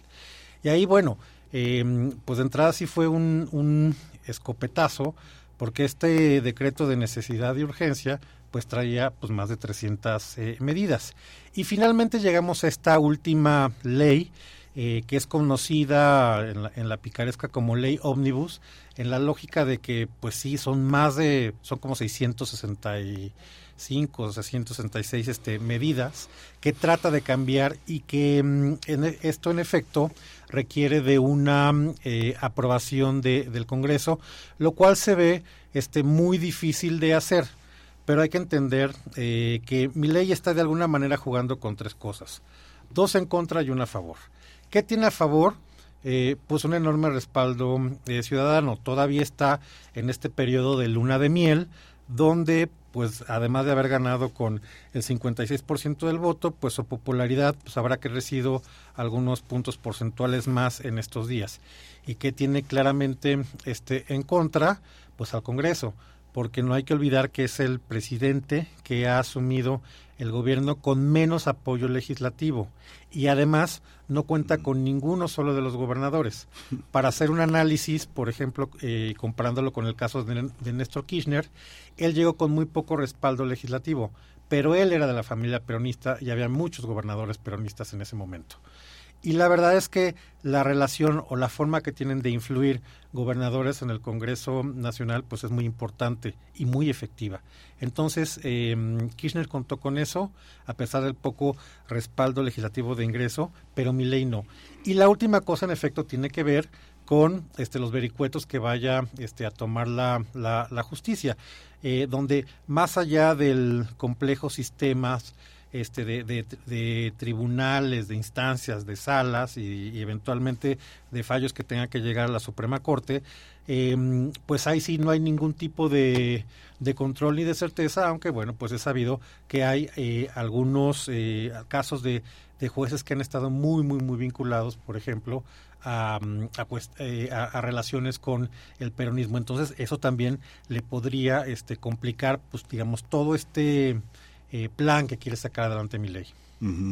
Esto que comentas, bueno, es algo que es muy difícil de percibir desde aquí, digamos, tú que has estado pues no solo como, como, como, como conocedor, sino en la parte vivencial, pareciera que hay una Argentina en la que desde el punto de vista externo, los gobernadores desaparecen, ¿no? Digamos que uno, ve, por ejemplo, todo el trabajo editorial universitario que hay en Mendoza, que hay este en, en, Córdoba, en las ciudades argentinas eh, importantes, pero pareciera que se pierde frente a la poderosa eh, imán que tiene Buenos Aires. ¿Cómo entender este, este panorama? Parece que mi ley lo puede todo desde un discurso fundamentalmente ideológico, ¿no? Pero ahora que tú lo planteas de esta manera, parece que no lo puede todo, ¿no?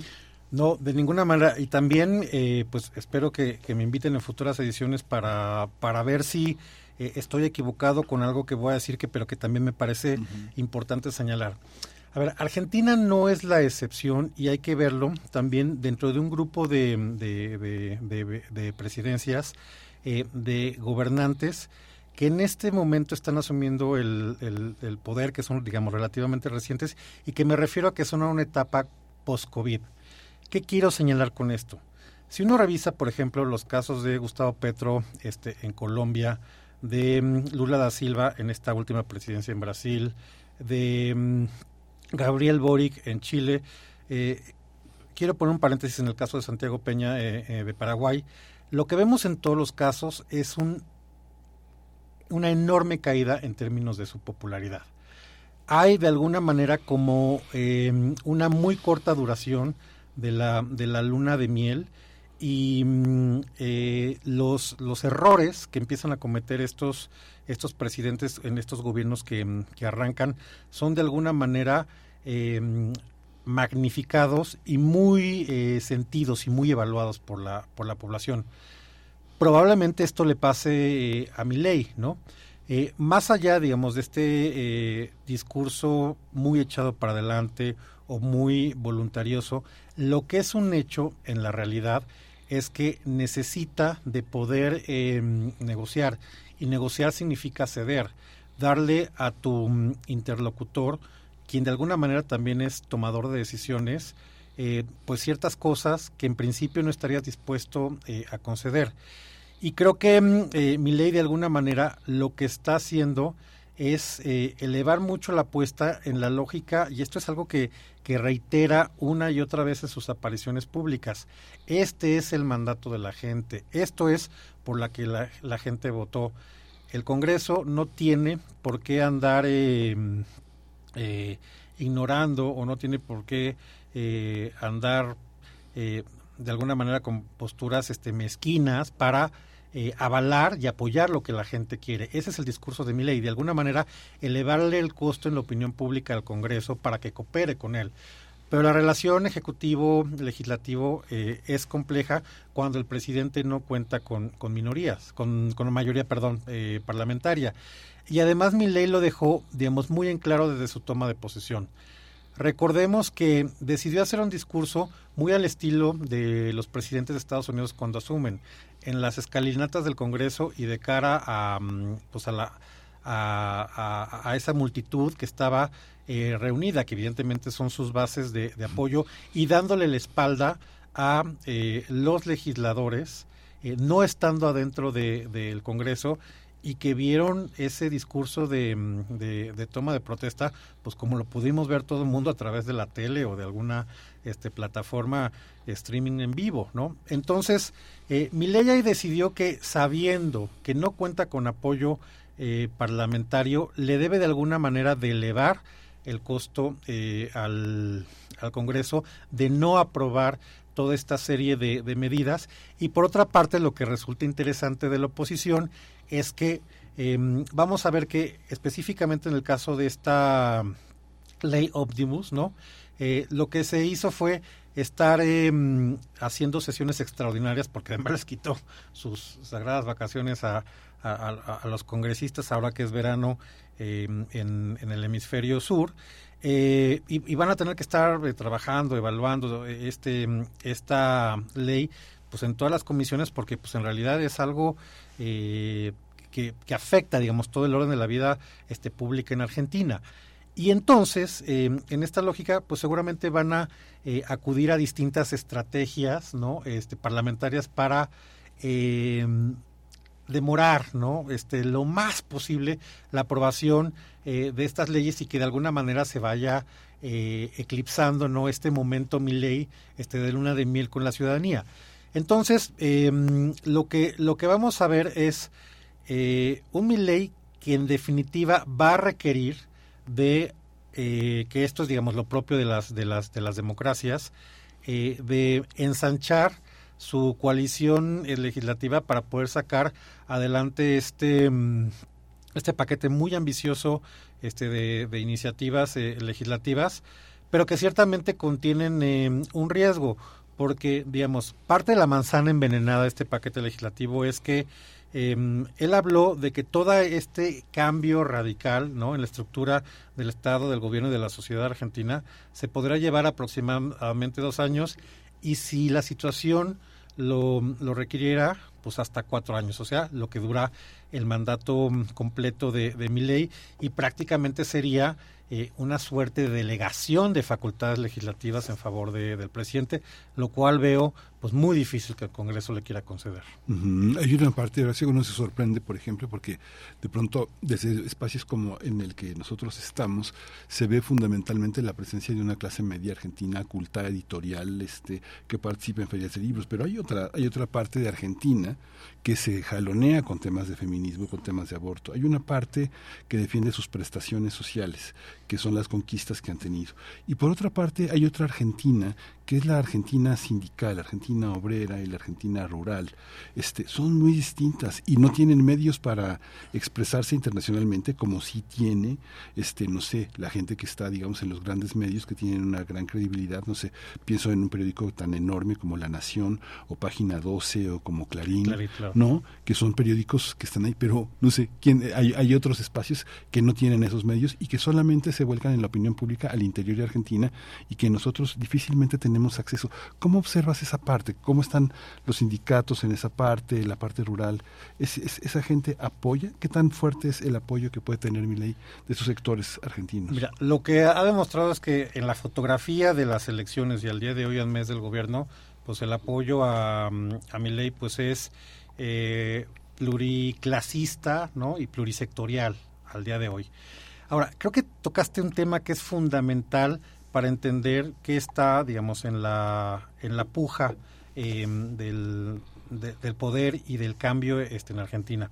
A ver, si pensamos, por ejemplo, en el estado de bienestar, que funcionó bastante bien y que tenía pues algunas premisas básicas como eh, seguridad social, pleno empleo, eh, un sistema de prestaciones y de jubilaciones, un sistema de mm, eh, tasación en el cual este pues los que ganan más eh, la clase más este privilegiada adinerada paga más impuestos em, este que los pobres para pues justamente hacer eh, un gobierno eficiente la nivelación em, social. Eso parecía de alguna manera como muy muy eficiente pero qué es lo que hace de alguna manera este el peronismo pues pervertir esta esta esta lógica del modelo de em, eh, de bienestar y entender el empleo público, que es uno de los temas centrales, como un mecanismo de eh, control político. Uno observa que el empleo público durante eh, el periodo del, kirchnerismo, estos últimos 20 años, creció ocho veces más que la población. Esto francamente es muy difícil mm, de, de, de justificar más allá de que existan otras razones político-electoral para, para sostenerlo. Eh, y tenía que ver con esta idea de que el Estado tiene que hacer, tiene que ser un actor fundamental, no solamente para regular las relaciones económicas, sino un actor este, fundamental, hegemónico en la economía. Por eso fue que se em, expropiaron, socializaron, nacionalizaron, como, como le quieras ver, pues distintas empresas que hoy justamente están en la lógica de eh, una apuesta del gobierno con una visión contraria, que es reducir el Estado a su mínima expresión y pues justamente mucho de este eh, empleo público pues de alguna manera ya se convertiría este, en empleo privado con todas las eh, eh, consecuencias que eso implica, ¿no? Cuando eventualmente estas empresas este, pasen a manos de, de privados. Y finalmente el asunto de las organizaciones sindicales. La verdad es que han tenido históricamente muchas de ellas una vinculación muy fuerte este, con el peronismo. Entonces, la verdad es que llama poderosamente la atención cómo durante los últimos años ¿no? de, la gestión específicamente de Alberto Fernández, que vieron cómo eh, esta eh, hiperinflación, este carestía, digamos, esta pauperización de la, de la economía y de la sociedad, se quedaron de alguna manera muy eh, pasivas y expectantes, pero claro, desde que vino el primer anuncio este de ley sí salieron en esta lógica de tomar las calles y de protestar. Y además Milei, eh, pues eh, retándoles en el sentido de decir, ahora eh, en este conflicto no que tiene que ver con las libertades de este protestar y de mm, manifestarse en las calles eh, pues tratar de alguna manera de mm, amortiguarlo al máximo, eh, digamos, amenazando a que la gente que tenga prestaciones este, sociales, programas sociales, ¿no? Eh, pueda ser sujeto de, de perderlas y además, digamos, un tipo de, de, de, sanción mayor que eventualmente podría este, ser cárcel. En fin, tiene que ver con esta lógica de tratar de redefinir por completo la relación Estado-sociedad y del Estado mismo y del, del gobierno en Argentina. Fíjate que normalmente uno piensa en los 100 días, ¿no? Nos han acostumbrado a pensar en los 100 días, y esto no, lleva ni 30, ¿no? Es algo, es algo muy interesante, pero cuando uno ve, conversa, digamos que en estos momentos de vacaciones y de navidades y de verano allá, cuando uno ve el mundo de la plata, el mundo de la plata, y ve a los chilenos, a los montevideanos, a todo este mundo, este, uno piensa, eh, ¿Con quién está acompañado Argentina, la sociedad argentina? Porque hay, un, hay, una, hay una interacción muy fuerte. Muchos negocios de chilenos en Buenos Aires, ¿no? Gente que tiene también muchos contactos en, en, Uruguay. Eh, ¿Cómo está esta, esta conexión en el sur? Eh, ¿Cómo se observa este cambio? Es muy pronto, pero al mismo tiempo, no sé, la poca gente con la que he tenido oportunidad de conversar, hay una como una espera, como un escepticismo, no sabe, no, no, no se sabe qué pasa, ¿no? Como si, como si por primera vez estuvieran muy lejos, ¿no? Sí, la verdad es que eh, pudiera resultar de alguna manera sorprendente ver cómo desde el discurso de, toma de, de, protesta, Milei habló de que se iban a venir tiempos eh, difíciles y en realidad tal vez tiempos peores de lo que recién había terminado en términos de este de, de inflación y de mm, eh, sacrificios para la, población, porque pues también una de estas lógicas tiene que ver con quitarle los subsidios a las tarifas de, mm, eh, de los servicios. Entonces, que digamos, este, este primer eh, tramo iba a ser particularmente amargo y que a pesar de todo, pues uno, uno, mm, uno pensaría que ese era, una, era un anuncio lo suficientemente malo como para generar una profunda eh, impopularidad y rechazo. Y pues parece que no. Hay como esta idea de, bueno, si de, si de todas maneras eh, en, el colectivo pues hemos eh, vivido estos últimos meses de forma muy difícil con, este, con sacrificios, pues vamos a de alguna manera aguantar un poco más, darle como ese bono este, de, de confianza para que en los pocos meses, pero pues me refiero a algo que debería de empezar a hacer mucho más tangible en marzo o en abril, porque esto de, de, pedir sacrificio y que la gente lo, lo de alguna manera lo, lo acepte y lo acompañe, pues no, no, no puede ser, digamos, un, un cheque en blanco este por, por largo tiempo. Entonces, creo que va en esa lógica decir, bueno, eh, venimos de algo este, muy malo, alguien nos está de alguna manera eh, ofreciendo algo que eventualmente pueda generar un cambio, digamos, de una esperanza en ese cambio, y creo que en esa, en esa lógica se, mm, se inscribe, digamos, esta eh, confianza en que lo, malo conocido tiene que cambiar por algo que quién sabe hacia dónde vaya, pero que hay como una cierta eh, esperanza y una expectativa pues de un cambio este positivo para ir erradicando pues todos estos lastres que eh, que venía padeciendo la sociedad argentina, ¿no? Sí, pues Horacio muchísimas gracias. Se quedan muchas preguntas, este filito entre lo autoritario y la legitimidad del gobierno que manda y que hay muchas cosas en su mandato que no le pregunta a la sociedad. Este, estamos acostumbrados desde hace muchos años a que nos pregunten todo. Es algo muy complejo, ¿no? Pero, pero bueno, muchísimas gracias, Horacio Vives, felicidades por, por, por, por, el año, que tenga este mucha vida a tu trabajo, doctor en ciencias eh, por la Universidad de Belgrano en Argentina, este un poco argentino después de esa formación que tuviste allá, un conocedor. Muchas gracias, profesor del ITAM. Muchísimas gracias, Horacio Vives. Al contrario, muchísimas gracias a toda la eh, comunidad de primer movimiento y bueno, y el mejor 2024 posible para todo el mundo. Muchísimas gracias. Vamos al corte y regresamos. Encuentra la música de primer movimiento día a día en el Spotify de Radio UNAM y agréganos a tus favoritos.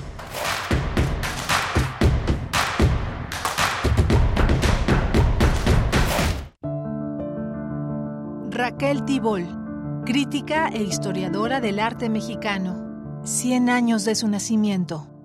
Pues su carácter sí fue fuerte, además contundente. Ella, lo que ella decía, para ella era eso, era su verdad y, y la defendía a capa y espada, pero finalmente nos enseñó mucho. Yo creo que esos programas justamente de Radio Universidad son una gran lección su escritura, su manera de decir las cosas no pierde su actualidad. La podemos discutir y puede gente que no esté de acuerdo, pero la actualidad no la pierden. Es una señora vigente el día de hoy. Miriam Kaiser, gestora cultural. Raquel Tibol, 860 AM, Radio UNAM, Experiencia Sonora.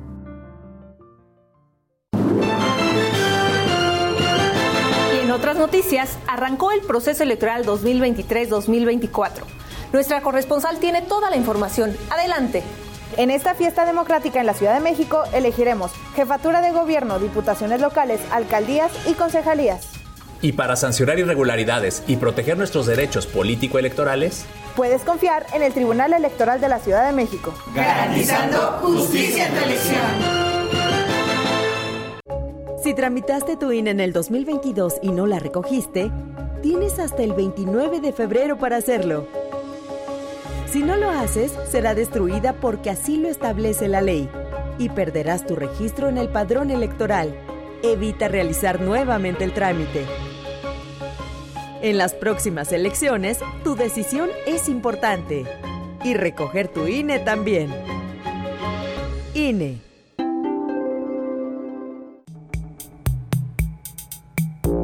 Los objetos sonoros más extraños que escucharás en tu vida. Gabinete de Curiosidades. Curiosidad y sombras del tiempo a través de archivos radiofónicos. Sábados a las 5.30 de la tarde por el 96.1 de FM. Radio UNAM. Experiencia sonora.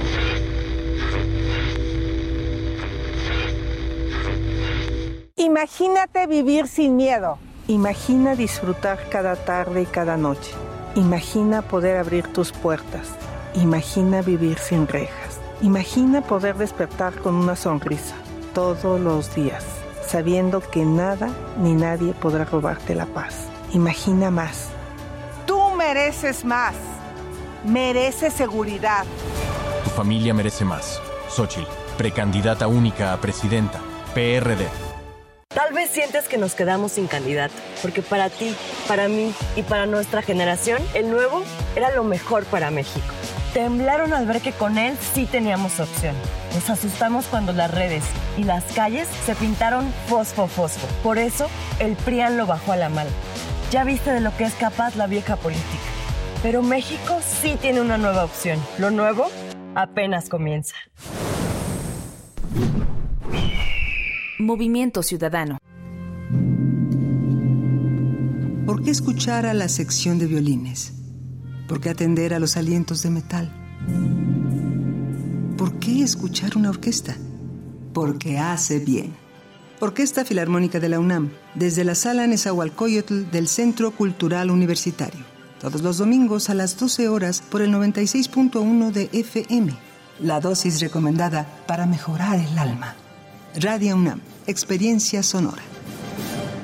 Cuando construimos una red de carreteras única en América Latina, no pensamos en el partido, pensamos en que pudieras llegar a tiempo para abrazar a tu familia. Cuando en el PRI creamos los programas de apoyo a nuestros paisanos, no pensamos en el partido, pensamos en que los tuyos se pudieran reunir cada Navidad. Y cuando conectamos a todo México, no pensamos en el partido, pensamos en que el mejor regalo sería tu felicidad. No somos perfectos, pero los priistas damos resultados y sabemos gobernar. Propaganda dirigida a militantes y simpatizantes del PRI. Claudia Sheinbaum, presidenta, precandidata única, Partido Verde. Mensaje dirigido a afiliados e integrantes del Consejo Político Nacional del Partido Verde Ecologista de México. Estamos aquí para refrendar nuestro apoyo a la doctora Claudia Sheinbaum, una científica que ha estudiado el fenómeno del cambio climático. Realmente somos un equipo de trabajo. Toda mi vida me dediqué a estudiar el medio ambiente. Para mí el ambientalismo es parte de mi causa. Y la causa esencial del Partido Verde es esa, es la protección del medio ambiente. ¡Que viva el Partido Verde!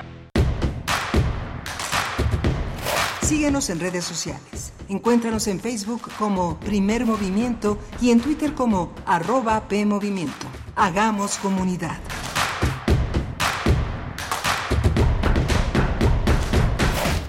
Hola, buenos días. Ya son las 9 de la mañana con 5 minutos de este miércoles 10 eh, de enero. Esto es Primer Movimiento. Estamos en Radio UNAM. Esta nave, esta nave que se llama Primer Movimiento está instalada en la sede de esta gran radio universitaria aquí en Adolfo Prieto 133, Colonia del Valle. Aquí mande sus eh, misivas, sus correspondencias, sus presencias, todo lo que haga posible la comunidad entre nosotros. Estamos en el 96.1 del FM 8860 de AM. Estamos en radio.unam radio.unam.mx. También está la presencia intemporal del podcast donde pueden ustedes eh, eh, acudir a los programas anteriores de toda esta rica programación en, en, el, en el pasado y en el presente de Radio UNAM. Está Crescencio Suárez en la producción, eh, en el control de la cabina, Rodrigo Aguilar al frente de la producción ejecutiva de Primer Movimiento. Tenemos la presencia de un joven que nos acompaña en el servicio social, un joven universitario, Eduardo Castro, y estamos con todo un equipo que hace posible esto. Tamara Sociales está en las redes, en las redes sociales haciendo este puente entre ustedes y nosotros, los que frecuentan las redes, los que preguntan, los que participan, los que hacen comunidad todos los días. Vamos a tener la poesía necesaria en un momento más. Vamos a tener también eh, la presencia de Gustavo Castillo, que ha publicado un libro muy, eh, muy, muy importante, muy interesante para la historia presente del país. Es un libro que se gestó desde hace muchos años, que es parte de la carrera eh, de, la, de la inquisición permanente de un periodista como Gustavo Castillo en la irrupción en la agenda política nacional, Nazar, que es un conjunto de conversaciones, de también de cuestionamientos hacia una de las figuras eh, más importantes en la política mexicana de los últimos decenios. Eh, Nazararo, un hombre identificado con la represión, con el cinismo político, Miguel Nazararo, un hombre que justamente murió en 2012 y que Gustavo Castillo cumplió con su palabra de periodista de publicar después de, su muerte estas conversaciones el poderoso director eh, de este quien encabezó pues para fue un clave en el desarrollo de la guerra sucia en México. Y vamos a tener la presencia de Gustavo Castillo para, para hablar de eso. Gustavo Castillo tuvo el Premio Nacional de Periodismo por ese trabajo en 2012 eh, ya lo había tenido en 2002 hace 20 años un periodista de largo profesor también de nuestra universidad profesor también de entrevista de comunicación y periodismo en la Facultad de Estudios Superiores Aragón en la FES Aragón así que bueno lo tendremos vamos a tener también a Plinio Sosa, nuestro gran colaborador en el terreno de la química. El tema que ha escogido para hoy Plinio en el crisol de la química es el agua, tan común y corriente y tan rara, dice Plinio Sosa, académico de tiempo completo en la Facultad de Química, uno de nuestros grandes profesores también. Y bueno, pues vamos a dar pie. Hoy es el aniversario luctuoso de, eh, de David Bowie y Rodrigo Aguilar que no solo produce, sino que también es un músico, le ha dedicado un homenaje a esta gran figura que va a acompañar también la poesía necesaria. Vamos a la poesía. Es hora de poesía necesaria. Hoy elegí, hoy elegí un fragmento de Arcadia, un poema de largo aliento de la poeta mexicana María Baranda y lo vamos a, este, acompañar con una de las grandes canciones de David Bowie para ahora sí que es esas canciones para todo el público la puede la puede cantar quien todavía ni siquiera sabe hablar. Este es una es una es un clásico que se llama Under Pressure. Dice Arcadia dice yo era tierra yo era calle polvo casa yo era el padre y el hijo la hija y la madre y el tiempo el lodo y la sombra y su largo camino de madres yo era propia y rodeada como el fuego, veraz y fecunda en el olvido. Yo moría bajo la luz imperceptible de una tarde a finales de invierno. Fui mancha, fui polvo, fui grano de arena e insecto aplastado por en el vidrio. Fui azogue, fruición, simulacro, circunstancia y vestigio. Vestigio mareo en la nervadura de una, de una frase, en la fría colocación de la palabra en el texto. Fui texto, fui hembra parida en las palabras del cuerpo, cuerpo comprobado y continuo, cuerpo entero y sin saberlo, cuerpo rodeado de sujeto hundido, cuerpo en el ojo, impreso, cuerpo sellado al borde del cartílago, cuerpo de mí, cuerpo de quién, cuerpo ciego, cuerpo en el descenso del infierno y en la apócrifa sal del paraíso, cuerpo a las tres de la tarde cayéndose en mi cara, máscara usada, en las letras, chorreando capitolina y azarosa, inmóvil, sí, en la esquina, niña figurada en el verbo, en la sangre corriendo en las afueras de algo, en el principio de algo, en la cima imperfecta del ojo, y el ojo puesto en la mano despierta y reseca, la mano que gira y abre la sorda circunstancia, la espera de un principio, una fábula sigilosa, en un lugar muy extraño, toda la eternidad a las tres de la tarde, el mundo en un punto fijo, en un minuto exacto, en la esquina revelada por la luz de los sueños. Thank you.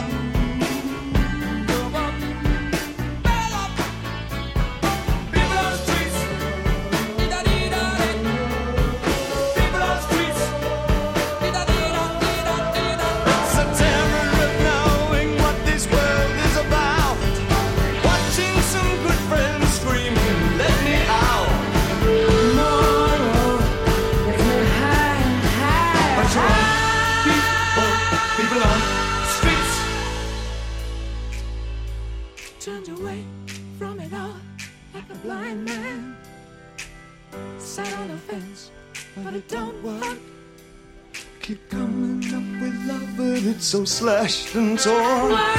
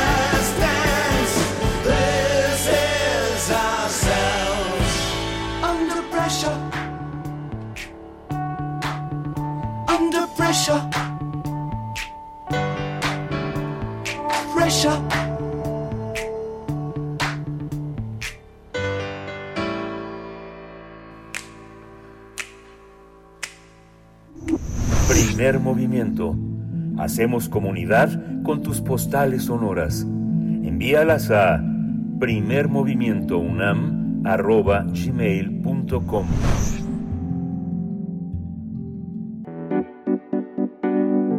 La mesa del día. Nazar Aro podría ser la personificación de la oscuridad. Dirigió la institución considerada más perversa en la historia de México, la Dirección Federal de Seguridad, durante el tiempo en que ésta destrozó activistas, desapareció a cientos de guerrilleros, opositores y estudiantes. Creó la Brigada Blanca para los que él consideraba enemigos del sistema. Fue el rostro más represivo y corrupto del Estado. Este libro de Gustavo Castillo reconstruye su historia. Es el resultado de un gran número de entrevistas realizadas entre febrero de 1993 y diciembre de 2011. Diciembre de 2011. pocos eh, días antes de que eh, este político falleciera. El Tigre retrata su niñez, su adolescencia, su vida como agente, su anticomunismo, su pasado poderoso y útil para los hombres que dirigieron este país, así como su caída y abandono por parte de aquellos con quienes colaboró, como Luis Echeverría Álvarez. En estas páginas que solo ahora se pueden dar a conocer. Está, la historia que llevó a su detención en febrero de 2004, su retorno a la libertad y su muerte por tristeza. Especialista en prensa, se ha dedicado a cubrir de manera permanente temas de narcotráfico. Gustavo Castillo, de Seguridad Pública y Nacional, ha colaborado en muchos medios como El Sol de Cuernavaca, El Financiero de Morelos, The News, Novedades Editores y La Jornada, que es su casa actualmente. Fue acreedor al Premio Nacional de Periodismo en 2012, el género de noticia, tras el trabajo sobre el Pemex Gate. En 2012 ganó por segunda ocasión el Premio Nacional de Periodismo en la categoría de entrevista por sus textos Me cargan todo, pero les va a ganar la muerte, de Miguel Nazararo, y por En 68, García Barragán no quiso dar el golpe de Estado ordenado por Estados Unidos. En 2014 creó un sitio web muy importante, MUX Noticias, un lugar que es un lugar de concurrencia, un espacio de publicación, capacitación, fortalecimiento y habilidades para estudiantes egresados de comunicación y periodismo de la FES Aragón, aunque está abierto, pues por supuesto, a otros estudiantes. Desde 2010 es académico en la Facultad de Estudios Superiores Aragón, Gustavo Castilla. Es un privilegio que estés aquí en la cabina este, y poder conversar contigo. Pues el placer es mío. Gracias Miguel Ángel por el espacio. Un saludo al público. Y pues hay emoción por este libro, sobre todo por el contenido y que pueda aportar cosas. La verdad es que ha sido un trabajo que hoy se puede ver concretado después de 20 años. Ocho que fueron las entrevistas con él, que además no era un personaje fácil. Eh, creo que el lector podrá encontrar que era como un pez al que había que atrapar con las manos y andar correteando. No hay respuestas sencillas, hay, hay muchas veces preguntas directas, pero obviamente o había molestias, o había enfermedad, o había muchas formas de salir, ¿no? Está este viejo sistema político. Un hombre que decide hablar eh, con, un, con un periodista que no hace concesiones, que como persona trata de ajustar cuentas consigo mismo de una manera episódica, capitular, y por otra parte, un periodista que no solo está hablando con una persona, sino que está hablando con, un con, distintos momentos de la historia del país y que se deslinda un poco de, la, de esta persona. Es lo que tiene eh, es, este libro, que permite observar una, una forma de actuar del Estado y de sus eh, y de, sus funcionarios de una manera de, de, entender lo que en estos últimos años se, ha entendido como la seguridad nacional cómo establecer desde desde lo humano esa carga histórica, Gustavo? ¿Cómo, cómo se hace? Bien, fue un proceso complicado, pero sí debo establecer que algo que para mí fue importante fue haberme tropezado, afortunadamente, con un libro que se llama Las entrevistas de Nuremberg. Es decir, todo un proceso de alguien que entrevista a los principales colaboradores de Hitler y no estoy haciendo ningún paralelismo ni comparación sino que te da herramientas de alguien que no es un periodista y que en realidad se concreta hacer entrevistas que no son médicas y que te llevan a explicar el contexto histórico, te lleva a explicar más allá de la persona qué es lo que había en todo ese entorno. Aquí no te puedo decir que fue la llave, pero sí me sirvió muchísimo para entender, sobre todo proviniendo de escuelas como el CCH Vallejo, teniendo una tía que participaba con la sección novena de la CENTE en tiempos donde Jongitud Barrios y el Bester Gordillo tenían pleito casado con ellos y cada manifestación había que correr con los granaderos, pues obviamente hay una carga emocional y no puedes llegar y decirle, oiga, yo pienso esto de usted, porque se acaba la entrevista, sino por el contrario, más bien ir planeando y entendiendo ese contexto histórico, preguntar, hay documentos en el libro que son bastante reveladores, tanto del estudio de la persona, que te llevan a entender que son mundos que están juntos, pero él los separaba. y que cuando los mezclaba te daba otra idea. Eh, creo que no es válido spoilear, pero para darle algo a la gente de esta de esta de este fanatismo del que él mismo decía con el que se había que perseguir a quienes eran opositores al régimen, concretamente a quienes participaban en los grupos guerrilleros.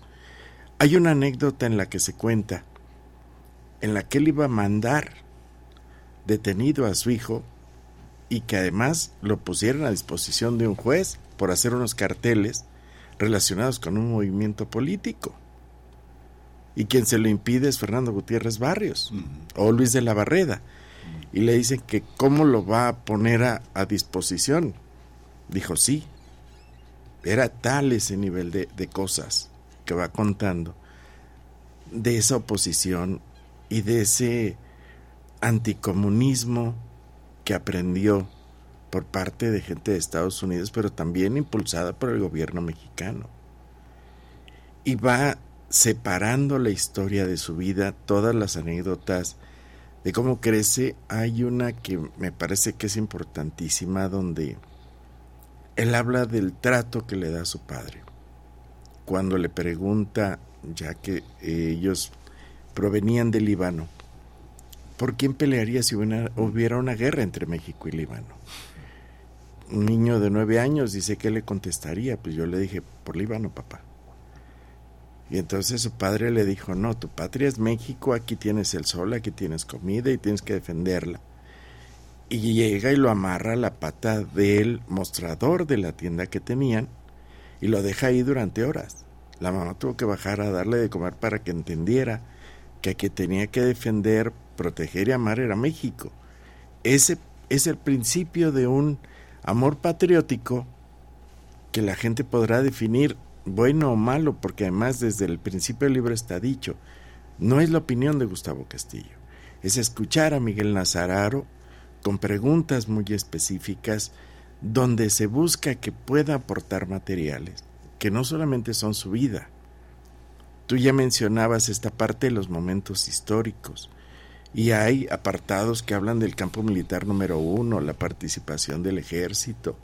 Estamos hablando su visión sobre 1968. Estamos hablando de personajes como Genaro Vázquez, Lucio Cabañas, que además tiene una visión diferenciada en cuanto a cada uno de ellos. Están integrantes de distintas organizaciones armadas que surgieron en todo el país entre 1970 y 1984 así como otros acontecimientos que tienen que ver con esta parte. Y hay algo que además resulta interesante, que es, yo le denominé del círculo negro AMLO, donde él se expresa de cada uno de los presidentes que le tocó vivir, de los que está viendo como candidatos hasta 2006-2008, la perspectiva que tiene del presidente de hoy, y también lo que tuvo de cada uno de ellos. Y él precisamente me acerca ese libro de Piña, de Velasco y Piña, que se llama El Círculo Negro, y me dice, lea esto. Y ese libro, mm, proveniendo de ese autor, parece fantasioso. Ya cuando te sientas con él y empieza a platicar cómo se armaba o cómo estaba armado parte del sistema político, y lo vas entendiendo en los choques que hay para la designación de un presidente, te abre también una puerta de investigación. Ese es parte de lo que van a encontrar en el texto, que la verdad es creo que mucho el aporte que tiene, que puede abrir puertas para la Comisión de la Verdad, que hoy busca cosas, de las propias organizaciones sociales, de los grupos de víctimas, que tal vez tengan no en el libro, pero sí la puerta y la creencia de que todavía hay muchas cosas en el Archivo General de la Nación que faltan por descubrir y que pueden dar pistas sobre el paradero, sobre líneas a seguir a los historiadores de qué hay en esos documentos. Sí, es muy interesante. Pienso, pienso Gustavo, tú eres reportero, eres profesor, pero bueno, la, la, la vida de reportero obliga a estar diariamente con muchísimos asuntos, muy puntual en, en muchos territorios, eh, obligadamente presentable, listo para presentarse a escenarios muy distintos, desde poder conversar con un banquero hasta hacer una encuesta con un grupo de, de, taxistas que protestan o de ambulantes que protestan. Pero cuando uno ve un trabajo de este, de este aliento, uno se da cuenta de que hay, una, hay un dispositivo de escucha en la mente del periodista, ¿no? Y que lo que está transcurriendo es algo que se va a ordenar después de lo de que pase y que tiene muchas maneras de ordenarse distintas, porque el periodista está frente a un estratega y está frente a un ser humano.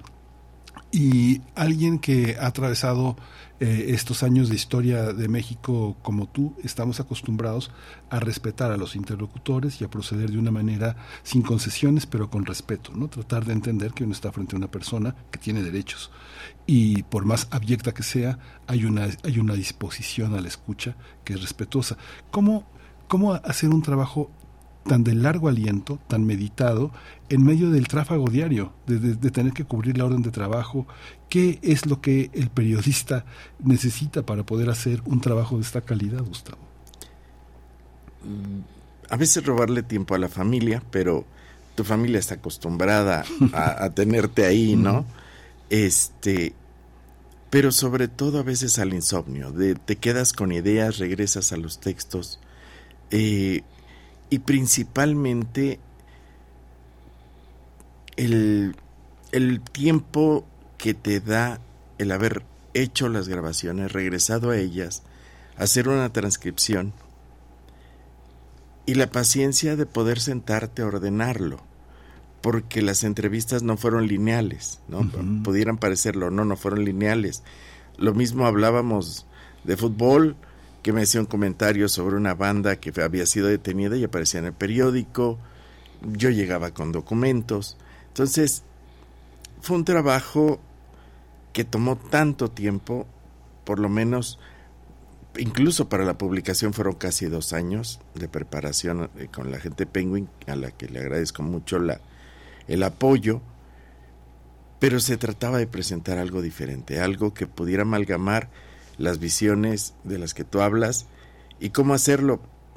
Pues la verdad es que en muchos casos con la colaboración de alguien que te ayudó a bajar una versión o con el tiempo que te da el ir ordenando la temática, que son mucho tiempo, sí, pero sobre todo con paciencia, no debes desesperarte ni perder. Aquí era muchas veces abrir el espacio entre esa carrera diaria para ir o martes o miércoles y tener el tiempo entre la una y las tres de la tarde. Y afortunadamente, muchas de las ocasiones no ocurría nada que me tuviera que mantener alejado de la casa de Grullas, que era donde vivía Miguel Nazar y eso me permitía poder desplazarme, permanecer una hora o a veces media hora, dependía de los tiempos que él también disponía y que sus enfermedades, sus dolencias querían, ¿no?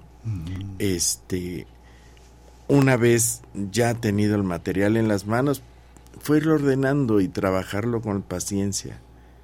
Aunque la verdad a ratos era como decir, vale la pena, sí, sí vale la pena, y es presentarlo. Yo tengo una pregunta un poco obvia, pero esto es eh, literatura. Pienso, pienso en muchos libros que conocimos en los años 90, Gustavo, que se hacían al calor de editoriales que decían vamos a hacer un negocio con la muerte de Colosio. Se publicaron, no sé, en, la, en las primeras semanas de la muerte de Colosio, 20 libros sobre Colosio. Hoy, ahora que mencionas el caso de Penguin Random House, este, hay una visión también ya de los editores distinta. ¿no? Digamos que el periodismo tiende a ser respetado como una de las grandes expresiones eh, literarias de nuestro tiempo y sabemos que la subjetividad del periodista está sostenida en una forma de verdad y de documento que no es fabulación ni es ficción, sino que se sostiene en eso. ¿Cómo, cómo, cómo se da ese trabajo? ¿Cómo se da ese trabajo editorial? Generalmente los periodistas estamos acostumbrados a que todo el tiempo nos enmienden la plana, que nos cambien el párrafo de entrada, que nos corten, que... ¿Cómo, cómo se vive como editor esa parte y cómo lo vives pensando en que lo que has eh, entregado es un trabajo literario, Gustavo.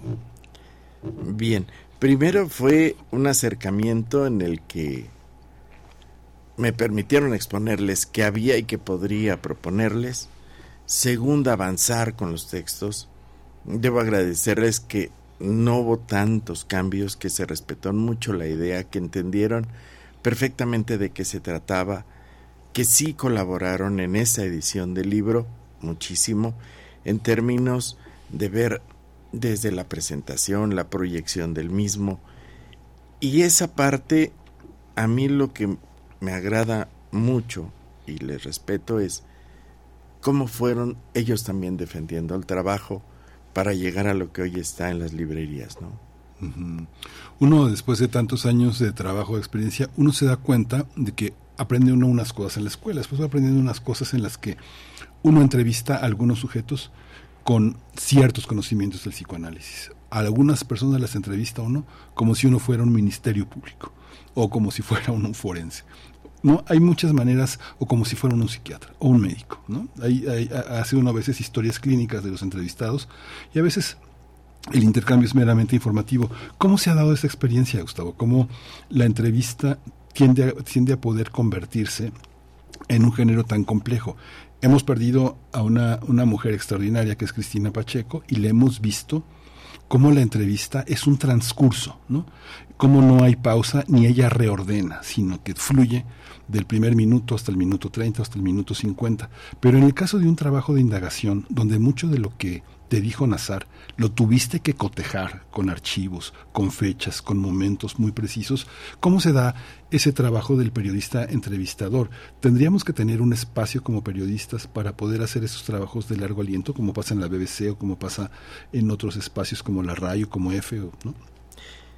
Bueno, yo te diría que hoy tenemos una diferencia. Hace 25 años tal vez había revistas que dedicaban ediciones completas a un tema y lo agotaban.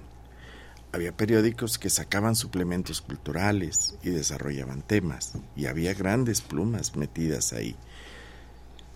Esos espacios hoy cada vez se han ido, eh, se han ido haciendo más cortos entre aquello de es que la gente no tiene tiempo de leer, la gente quiere leer lo menos posible y creo que no es así, que Internet te lo permite pero también nos estamos volviendo muchos o en muchos consumidores de WhatsApp, textos breves, de X, antes Twitter, de 140 caracteres y pensamos que estamos informados. Entonces, ¿qué estamos haciendo en el periodismo? Nos hemos inventado también historias para contar historias. Creo que lo que necesitamos es regresar a hacer en mucho, retomar esas bases que nos da el periodismo y hacer no solo de la entrevista, sino de la nota informativa y de los medios ese complemento. Hay unos que tienen que ser la inmediatez y no tienes vuelta, pero también necesitas construir y necesitamos lectura. Los propios alumnos necesitan meter a conocer un periódico ya no saben muchos lo que es un periódico y a lo mejor es entintarse los dedos, pero es disfrutar otro tipo de lectura y es analizarlo. La gente tendría que acompañarnos en esa exigencia también de ser más profundos.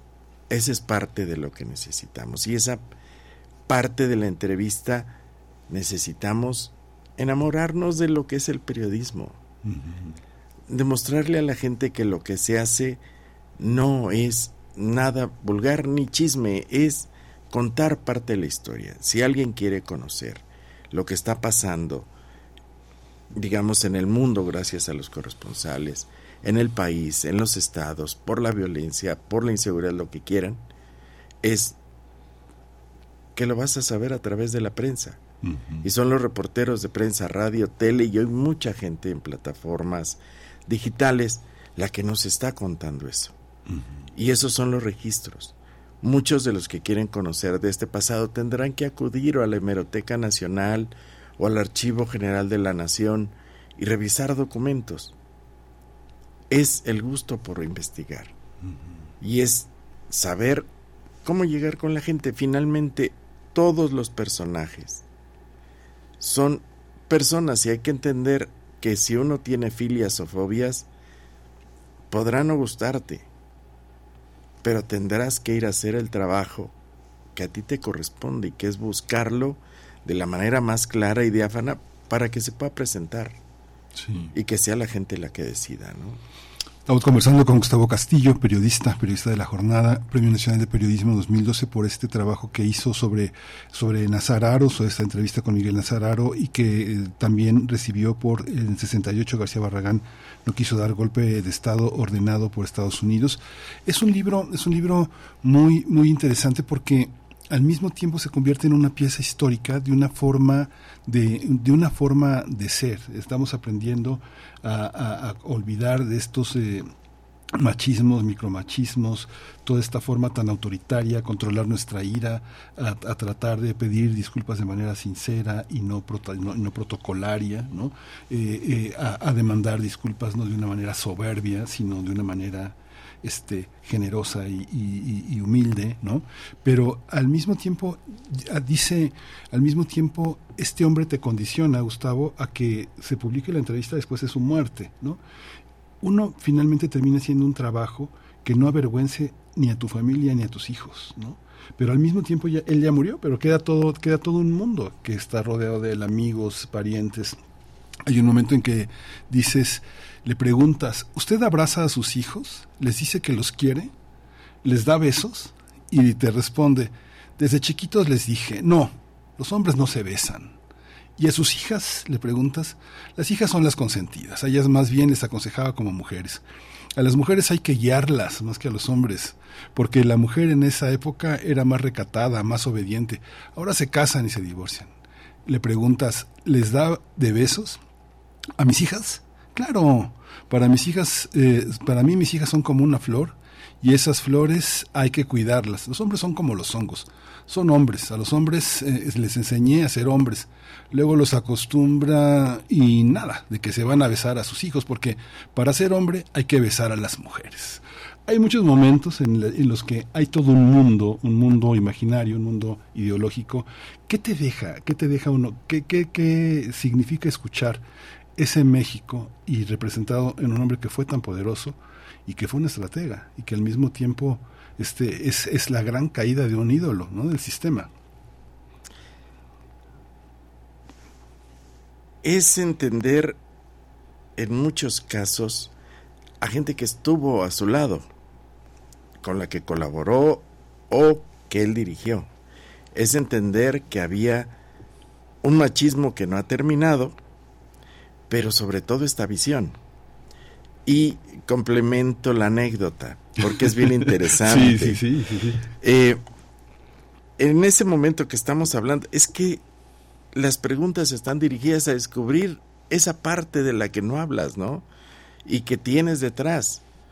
Eh, llega su, su nieto, o su bisnieto, y entonces a él sí lo besa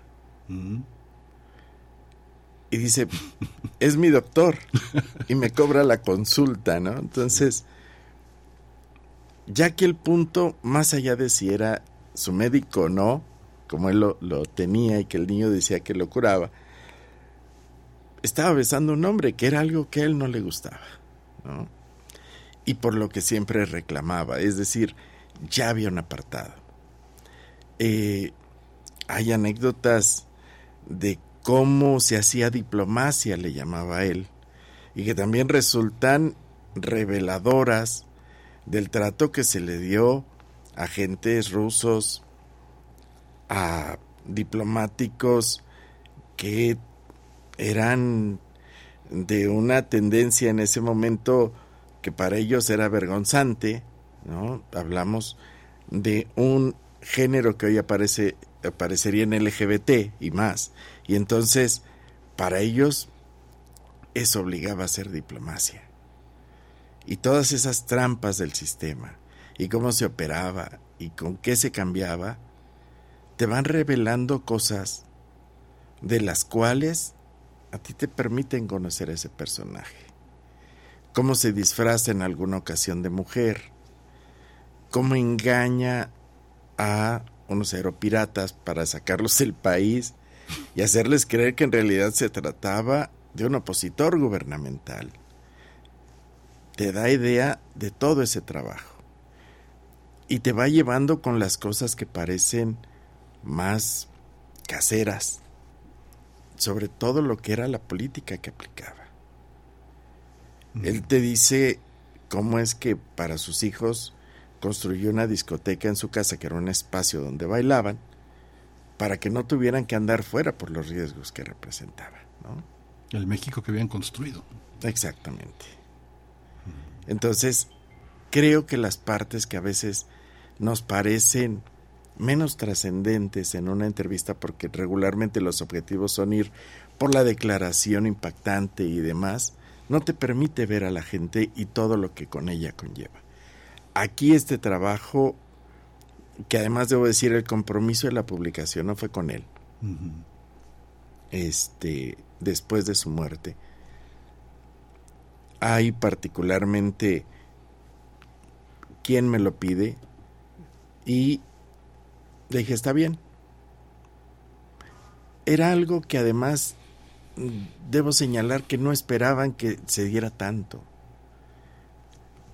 En algún momento su hijo José Luis me dice, yo no sé qué pasó contigo, eres el único que platica con él, que ha platicado tanto tiempo con él y el que le ha contado tantas cosas. No sé qué le diste, no sé qué hiciste, pero finalmente aceptaba las entrevistas, platicábamos, tomábamos café, ahí aprendí a tomar café turco y a tomarte cuatro tazas de café turco y seguir diciendo está delicioso y no salir este temblando, ¿no? Eh, bien, hay momentos que son tan curiosos como encontrarte para que la gente lo imagine y quiera leerlo es a uno de aquellos que lo acusa de torturador, perseguidor y lo que quieran a unos metros en un café. Y los dos estuvieron tan cerca que los separaron no más de 10 metros y ninguno se dio cuenta del otro o ninguno se reconoció. No sé qué hubiera pasado en el restaurante donde estábamos si ambos se reconocen. Y ese día estábamos en una entrevista precisamente. Sí, qué fuerte, qué, qué complejo. Y cómo, Gustavo, este, bueno, digamos, ese diálogo, esa sorpresa de que un periodista pueda hablar, es que tal vez eh, se puede ser crítico, pero no enjuiciar al entrevistado, ¿no? Tal vez esa libertad de sentirse con la posibilidad de encontrarse frente a sí mismo, eh, pero con un periodista le da a este tipo de personajes la posibilidad de hablar sinceramente, ¿no? que es algo que es muy difícil en la gran mayoría de los políticos que están acostumbrados a fingir, porque no son capaces de encontrarse a ellos mismos. Tal vez la tesitura de este hombre tenía esa capacidad, ¿no? Yo creo que sí, y sobre todo, creo, en parte había que lo dice él al principio, es ganarse la confianza de que alguien más joven que no conoció en aquella época en la que él era el gran jefe de la Dirección Federal de Seguridad, le decía que eran sus amigos. Y a mí me dijo es que usted es demasiado joven, considerando que hoy tengo 57 años. Pues tenía 37, comparado con él que tenía más de 70, era el doble. Y este punto donde me dice es que usted trabaja en la jornada y usted cree que en la jornada me van a publicar, pues si me dice cosas que importen, sí, que impacten, que sean reales, sí. Y es cuando empieza por decir, bueno, yo creé, fui el ideólogo para hacer la Brigada Blanca. Ya empezamos con una revelación que era no el que no se supiera que él había participado. Pero lo dice. Era que él reconociera haber estado y dirigido esa parte. ¿No?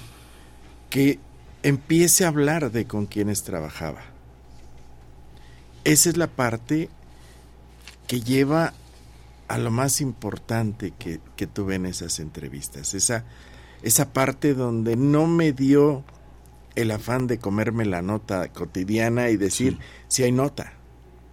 Claro que hay nota. Para la historia. Así es.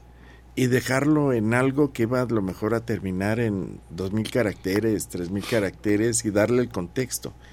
Sino esperar, y hoy está en el volumen del libro.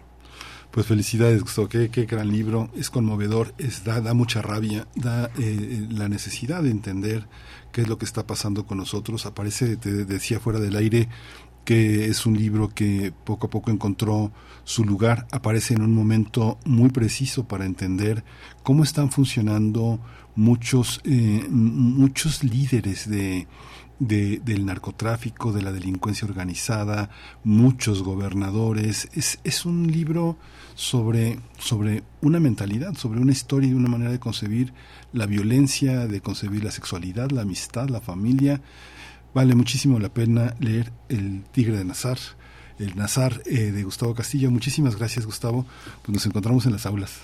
Claro que sí, Miguel Ángel, muchas gracias. Nada más te robaría unos segundos para decir que la presentación oficial ah, del libro es el próximo 24 de enero en Porrúa Condesa a las 5 de la tarde. Que está sobre Avenida Insurgentes. Así es. Están Insurgentes entre, eh, entre Tehuantepec y, y, son, y Michoacán. Es una librería este, muy importante, muy atractiva. Bueno, este libro vale muchísimo la pena, vale muchísimo la pena tenerlo y es una fuente de consulta permanente para quien estudia periodismo y para quien estudia la política y la historia de este país. ¿A qué hora es, Gustavo? A las 5 de la tarde. A las 5 de la tarde. Pues Nazar, muchas gracias. Muchas gracias a ti, Miguel Ángel, y un saludo a tu público. Gracias. Vamos a, vamos a hacer una pausa musical, la, eh, Vivir en Marte, de David Bowie. It's a god-awful small affair To the girl with the mousy hair But her mommy is yelling no, and her daddy has told her to go. But her friend is nowhere to be seen. Now she walks through her sunken dream to the seat with the clearest view, and she's hooked to the silver screen.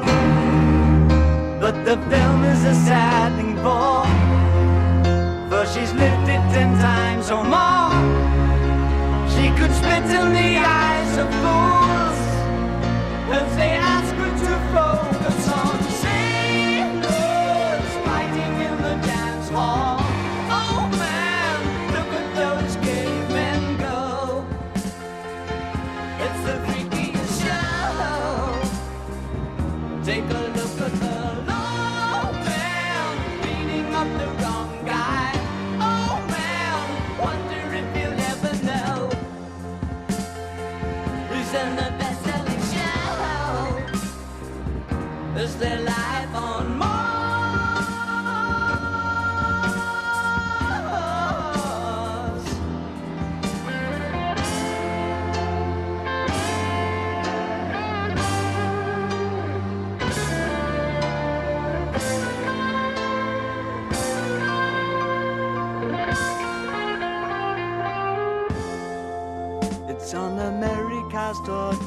that Mickey Mouse has grown up a cow. And now the workers have struck for fame. Cause Lennon's on sale again. See the mice in their million hordes. From Ibiza to the Norfolk Broads. Rule Britannia is out of bounds to my mother, my dog, and clowns. But the film is a sad thing more. Cause I wrote it ten times or more. It's about to be writ again. As I ask you to focus on sailors fighting in the dance hall. Oh man, look at those cavemen go. It's the freakiest show. Take a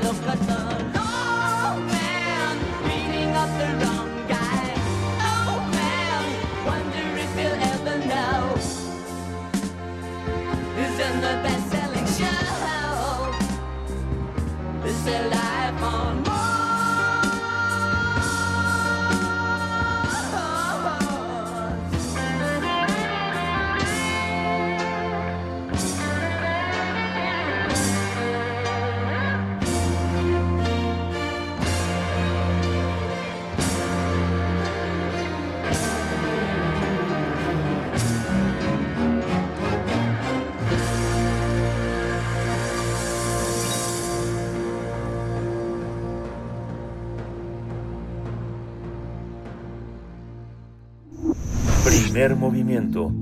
Hacemos comunidad con tus postales sonoras. Envíalas a primermovimientounam.gmail.com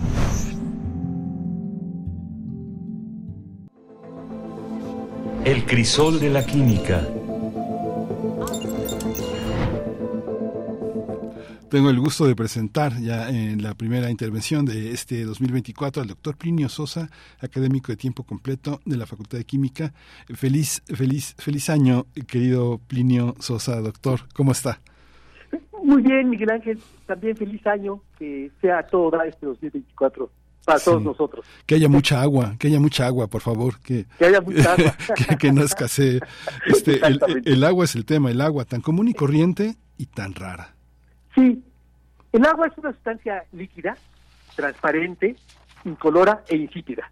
De las más de 204 millones de sustancias químicas conocidas, el agua es quizá la más importante de todas. Además, puede ser que el agua sea la única sustancia de la que la mayoría de la gente no sepamos su fórmula, H2O. sí, cierto. las moléculas de agua son muy pequeñitas y ligeras. Por su masa y su tamaño, el agua debería ser gaseosa. Otras sustancias como el metano o el amoníaco, cuyas moléculas son de dimensiones parecidas, son gases a presión y temperatura ambientales. Es una fortuna que el agua sea líquida. Si no lo fuera, no sería un gran disolvente, ni serviría para apagar el fuego, ni habría sido el medio de reacción para que surgiera la vida. Las razones por las que el agua es líquida tienen que ver con la forma de sus moléculas y con el tipo de enlace que se da entre el oxígeno y los hidrógenos. En la naturaleza no existen átomos sueltos ni de oxígeno ni de hidrógeno. Son inestables porque no tienen suficientes electrones para que su última capa esté completa, como ocurre con los gases dobles. En cambio, las moléculas de agua son sumamente estables. En un extremo está un hidrógeno, el oxígeno en medio, y el otro hidrógeno en el otro extremo la secuencia es hidrógeno, oxígeno, hidrógeno. El oxígeno en el agua tiene una configuración similar a la de los gases dobles, porque además de los dos pares de electrones que comparte con los hidrógenos, el oxígeno tiene otros dos pares de electrones sin compartir, es decir, tiene ocho electrones a su alrededor, como el neón y el argón. También los dos hidrógenos en el agua tienen una configuración tipo gas doble. Sueltos no, pero ya en el agua sí, porque cada uno tiene dos electrones a su alrededor los dos que comparte con el oxígeno. Y esto hace que se parezcan al helio, muy estable. Aunque la secuencia es hidrógeno, oxígeno, hidrógeno, las moléculas de agua no son lineales, no forman una línea recta. Más bien tienen una forma como de riñón. Eso es debido a que los cuatro pares de electrones alrededor del oxígeno se repelen entre sí y se acomodan lo más lejos posible hacia los vértices de un tetraedro. El resultado es que se forma una línea quebrada, hidrógeno, oxígeno, hidrógeno, una estructura angular en la que el oxígeno es el vértice. El oxígeno es un elemento muy electronegativo, mientras que el hidrógeno tiene una electronegatividad mediana. Esto hace que la región donde se mueven los electrones del enlace hidrógeno-oxígeno se deforme hacia el oxígeno. En promedio, el oxígeno queda un poco negativo y los hidrógenos un poco positivos. O sea, en cada enlace H o hidrógeno-oxígeno se forma un pequeño dipolo eléctrico. Si la molécula de agua fuera lineal, los dos dipolos, por estar encontrados, se cancelarían y el agua no sería polar. Pero como es angular, los dos dipolos no se cancelan y entonces el agua es polar. Debido a su polaridad, las moléculas de agua se atraen entre sí, haciendo que se junten mucho, que se atraigan, que se agreguen, dando lugar a lo que percibimos como el estado líquido. Debido a esa atracción eléctrica entre moléculas vecinas, la superficie del agua se comporta como una sábana totalmente estirada. Esta gran tensión superficial es la que permite que algunos insectos puedan caminar sobre el agua. También es la responsable de que las gotas tomen una forma aproximadamente esférica y que el agua se cuelgue de las paredes de los recipientes que la contienen. Al estar tan fuertemente atraídas, es difícil separar a las moléculas de agua. Se necesita mucha energía para evaporar el agua, es decir, para alejar unas moléculas de otras. Por eso, el agua sirve para bajar la temperatura de su cuerpo y para apagar el fuego, porque para evaporarse absorben mucho calor. Por lo mismo, el agua es crucial en la regulación del clima y la meteorología. Debido a la forma angular de las moléculas del agua, Cuando todas ellas se juntan en el estado sólido, no se empaquetan de la mejor manera, sino que dejan unos tremendos huecos vacíos. En consecuencia, 10 gramos de hielo, por ejemplo, ocupan más volumen que 10 gramos de agua. O sea, sorprendentemente el agua sólida es menos densa que el agua líquida. Al ser líquida y al mismo tiempo muy polar, el agua es un gran disolvente para sales y sustancias también polares. Y por lo tanto puede ser utilizada como medio para que las sustancias reaccionen entre sí. Justamente el agua fue el medio durante miles de millones de años en las que fueron ocurriendo las reacciones que dieron lugar a este extraño fenómeno que es la vida. El agua es indispensable para los seres vivos. Participa de manera muy importante en muchas reacciones químicas del cuerpo. Regula la temperatura corporal y sirve para transportar tanto los nutrientes como las sustancias que se desechan. Una última reflexión. Ay, perdón. Escape. Sí, sí, adelante, doctor. Sí, voy. Ah, que estoy aquí. Perdón, ¿eh? No puedo. No, no, no, no la última reflexión ah, es la que siempre esperamos. Ahí está. Ahí está. Sí. Una última reflexión. Qué caprichosa es la naturaleza. Y el agua, que no debería ser líquida, muy distinta a los demás líquidos, prácticamente única, un tanto anómala, es al mismo tiempo el epítome de lo líquido, es decir, la sustancia líquida por excelencia. Ahí está. Qué, qué, interesante. Y siempre en los grandes descubrimientos interplanetarios, eh, siempre eh, la, la, gran sorpresa y la gran incógnita es la presencia del agua, ¿no? Sobre la superficie lunar, sobre la búsqueda en Marte, eh, las posibilidades del agua en, en el espacio siempre son como las grandes interrogantes de la ciencia y, de, y, de, y del mundo de la astronomía, ¿no? Claro, es que es muy estable. se forma así, espontáneamente, con mucha facilidad. Sí, que increíble. Yo creo que sí fue la primera fórmula que me aprendí de niño. Yo llegué a pedir un vaso de H2O. claro, por supuesto. Sí, pues muchísimas gracias, doctor. Feliz año y muchas gracias por traernos todos estos materiales tan enriquecedores para, para, para, para iniciar muchas conversaciones, porque yo creo que después de su participación, muchas conversaciones se inician a partir de las contribuciones que usted hace. Muchas gracias. Gracias, Miguel Ángel. Gracias, doctor. Escuchamos eh, de hoy. Pues ya nos vamos, nos vamos con David Bowie en esa en esta en esta dedicatoria que ha hecho la producción de Rodrigo Aguilar eh, al frente de la producción ejecutiva. Starman es lo que vamos a escuchar de este hombre que nació el 8 de octubre y murió un 10 de un, perdón, un, un, 8 de enero y murió un 10, un 10 de enero de 2016. Muchas gracias. Esto fue Primer Movimiento, El Mundo desde la Universidad.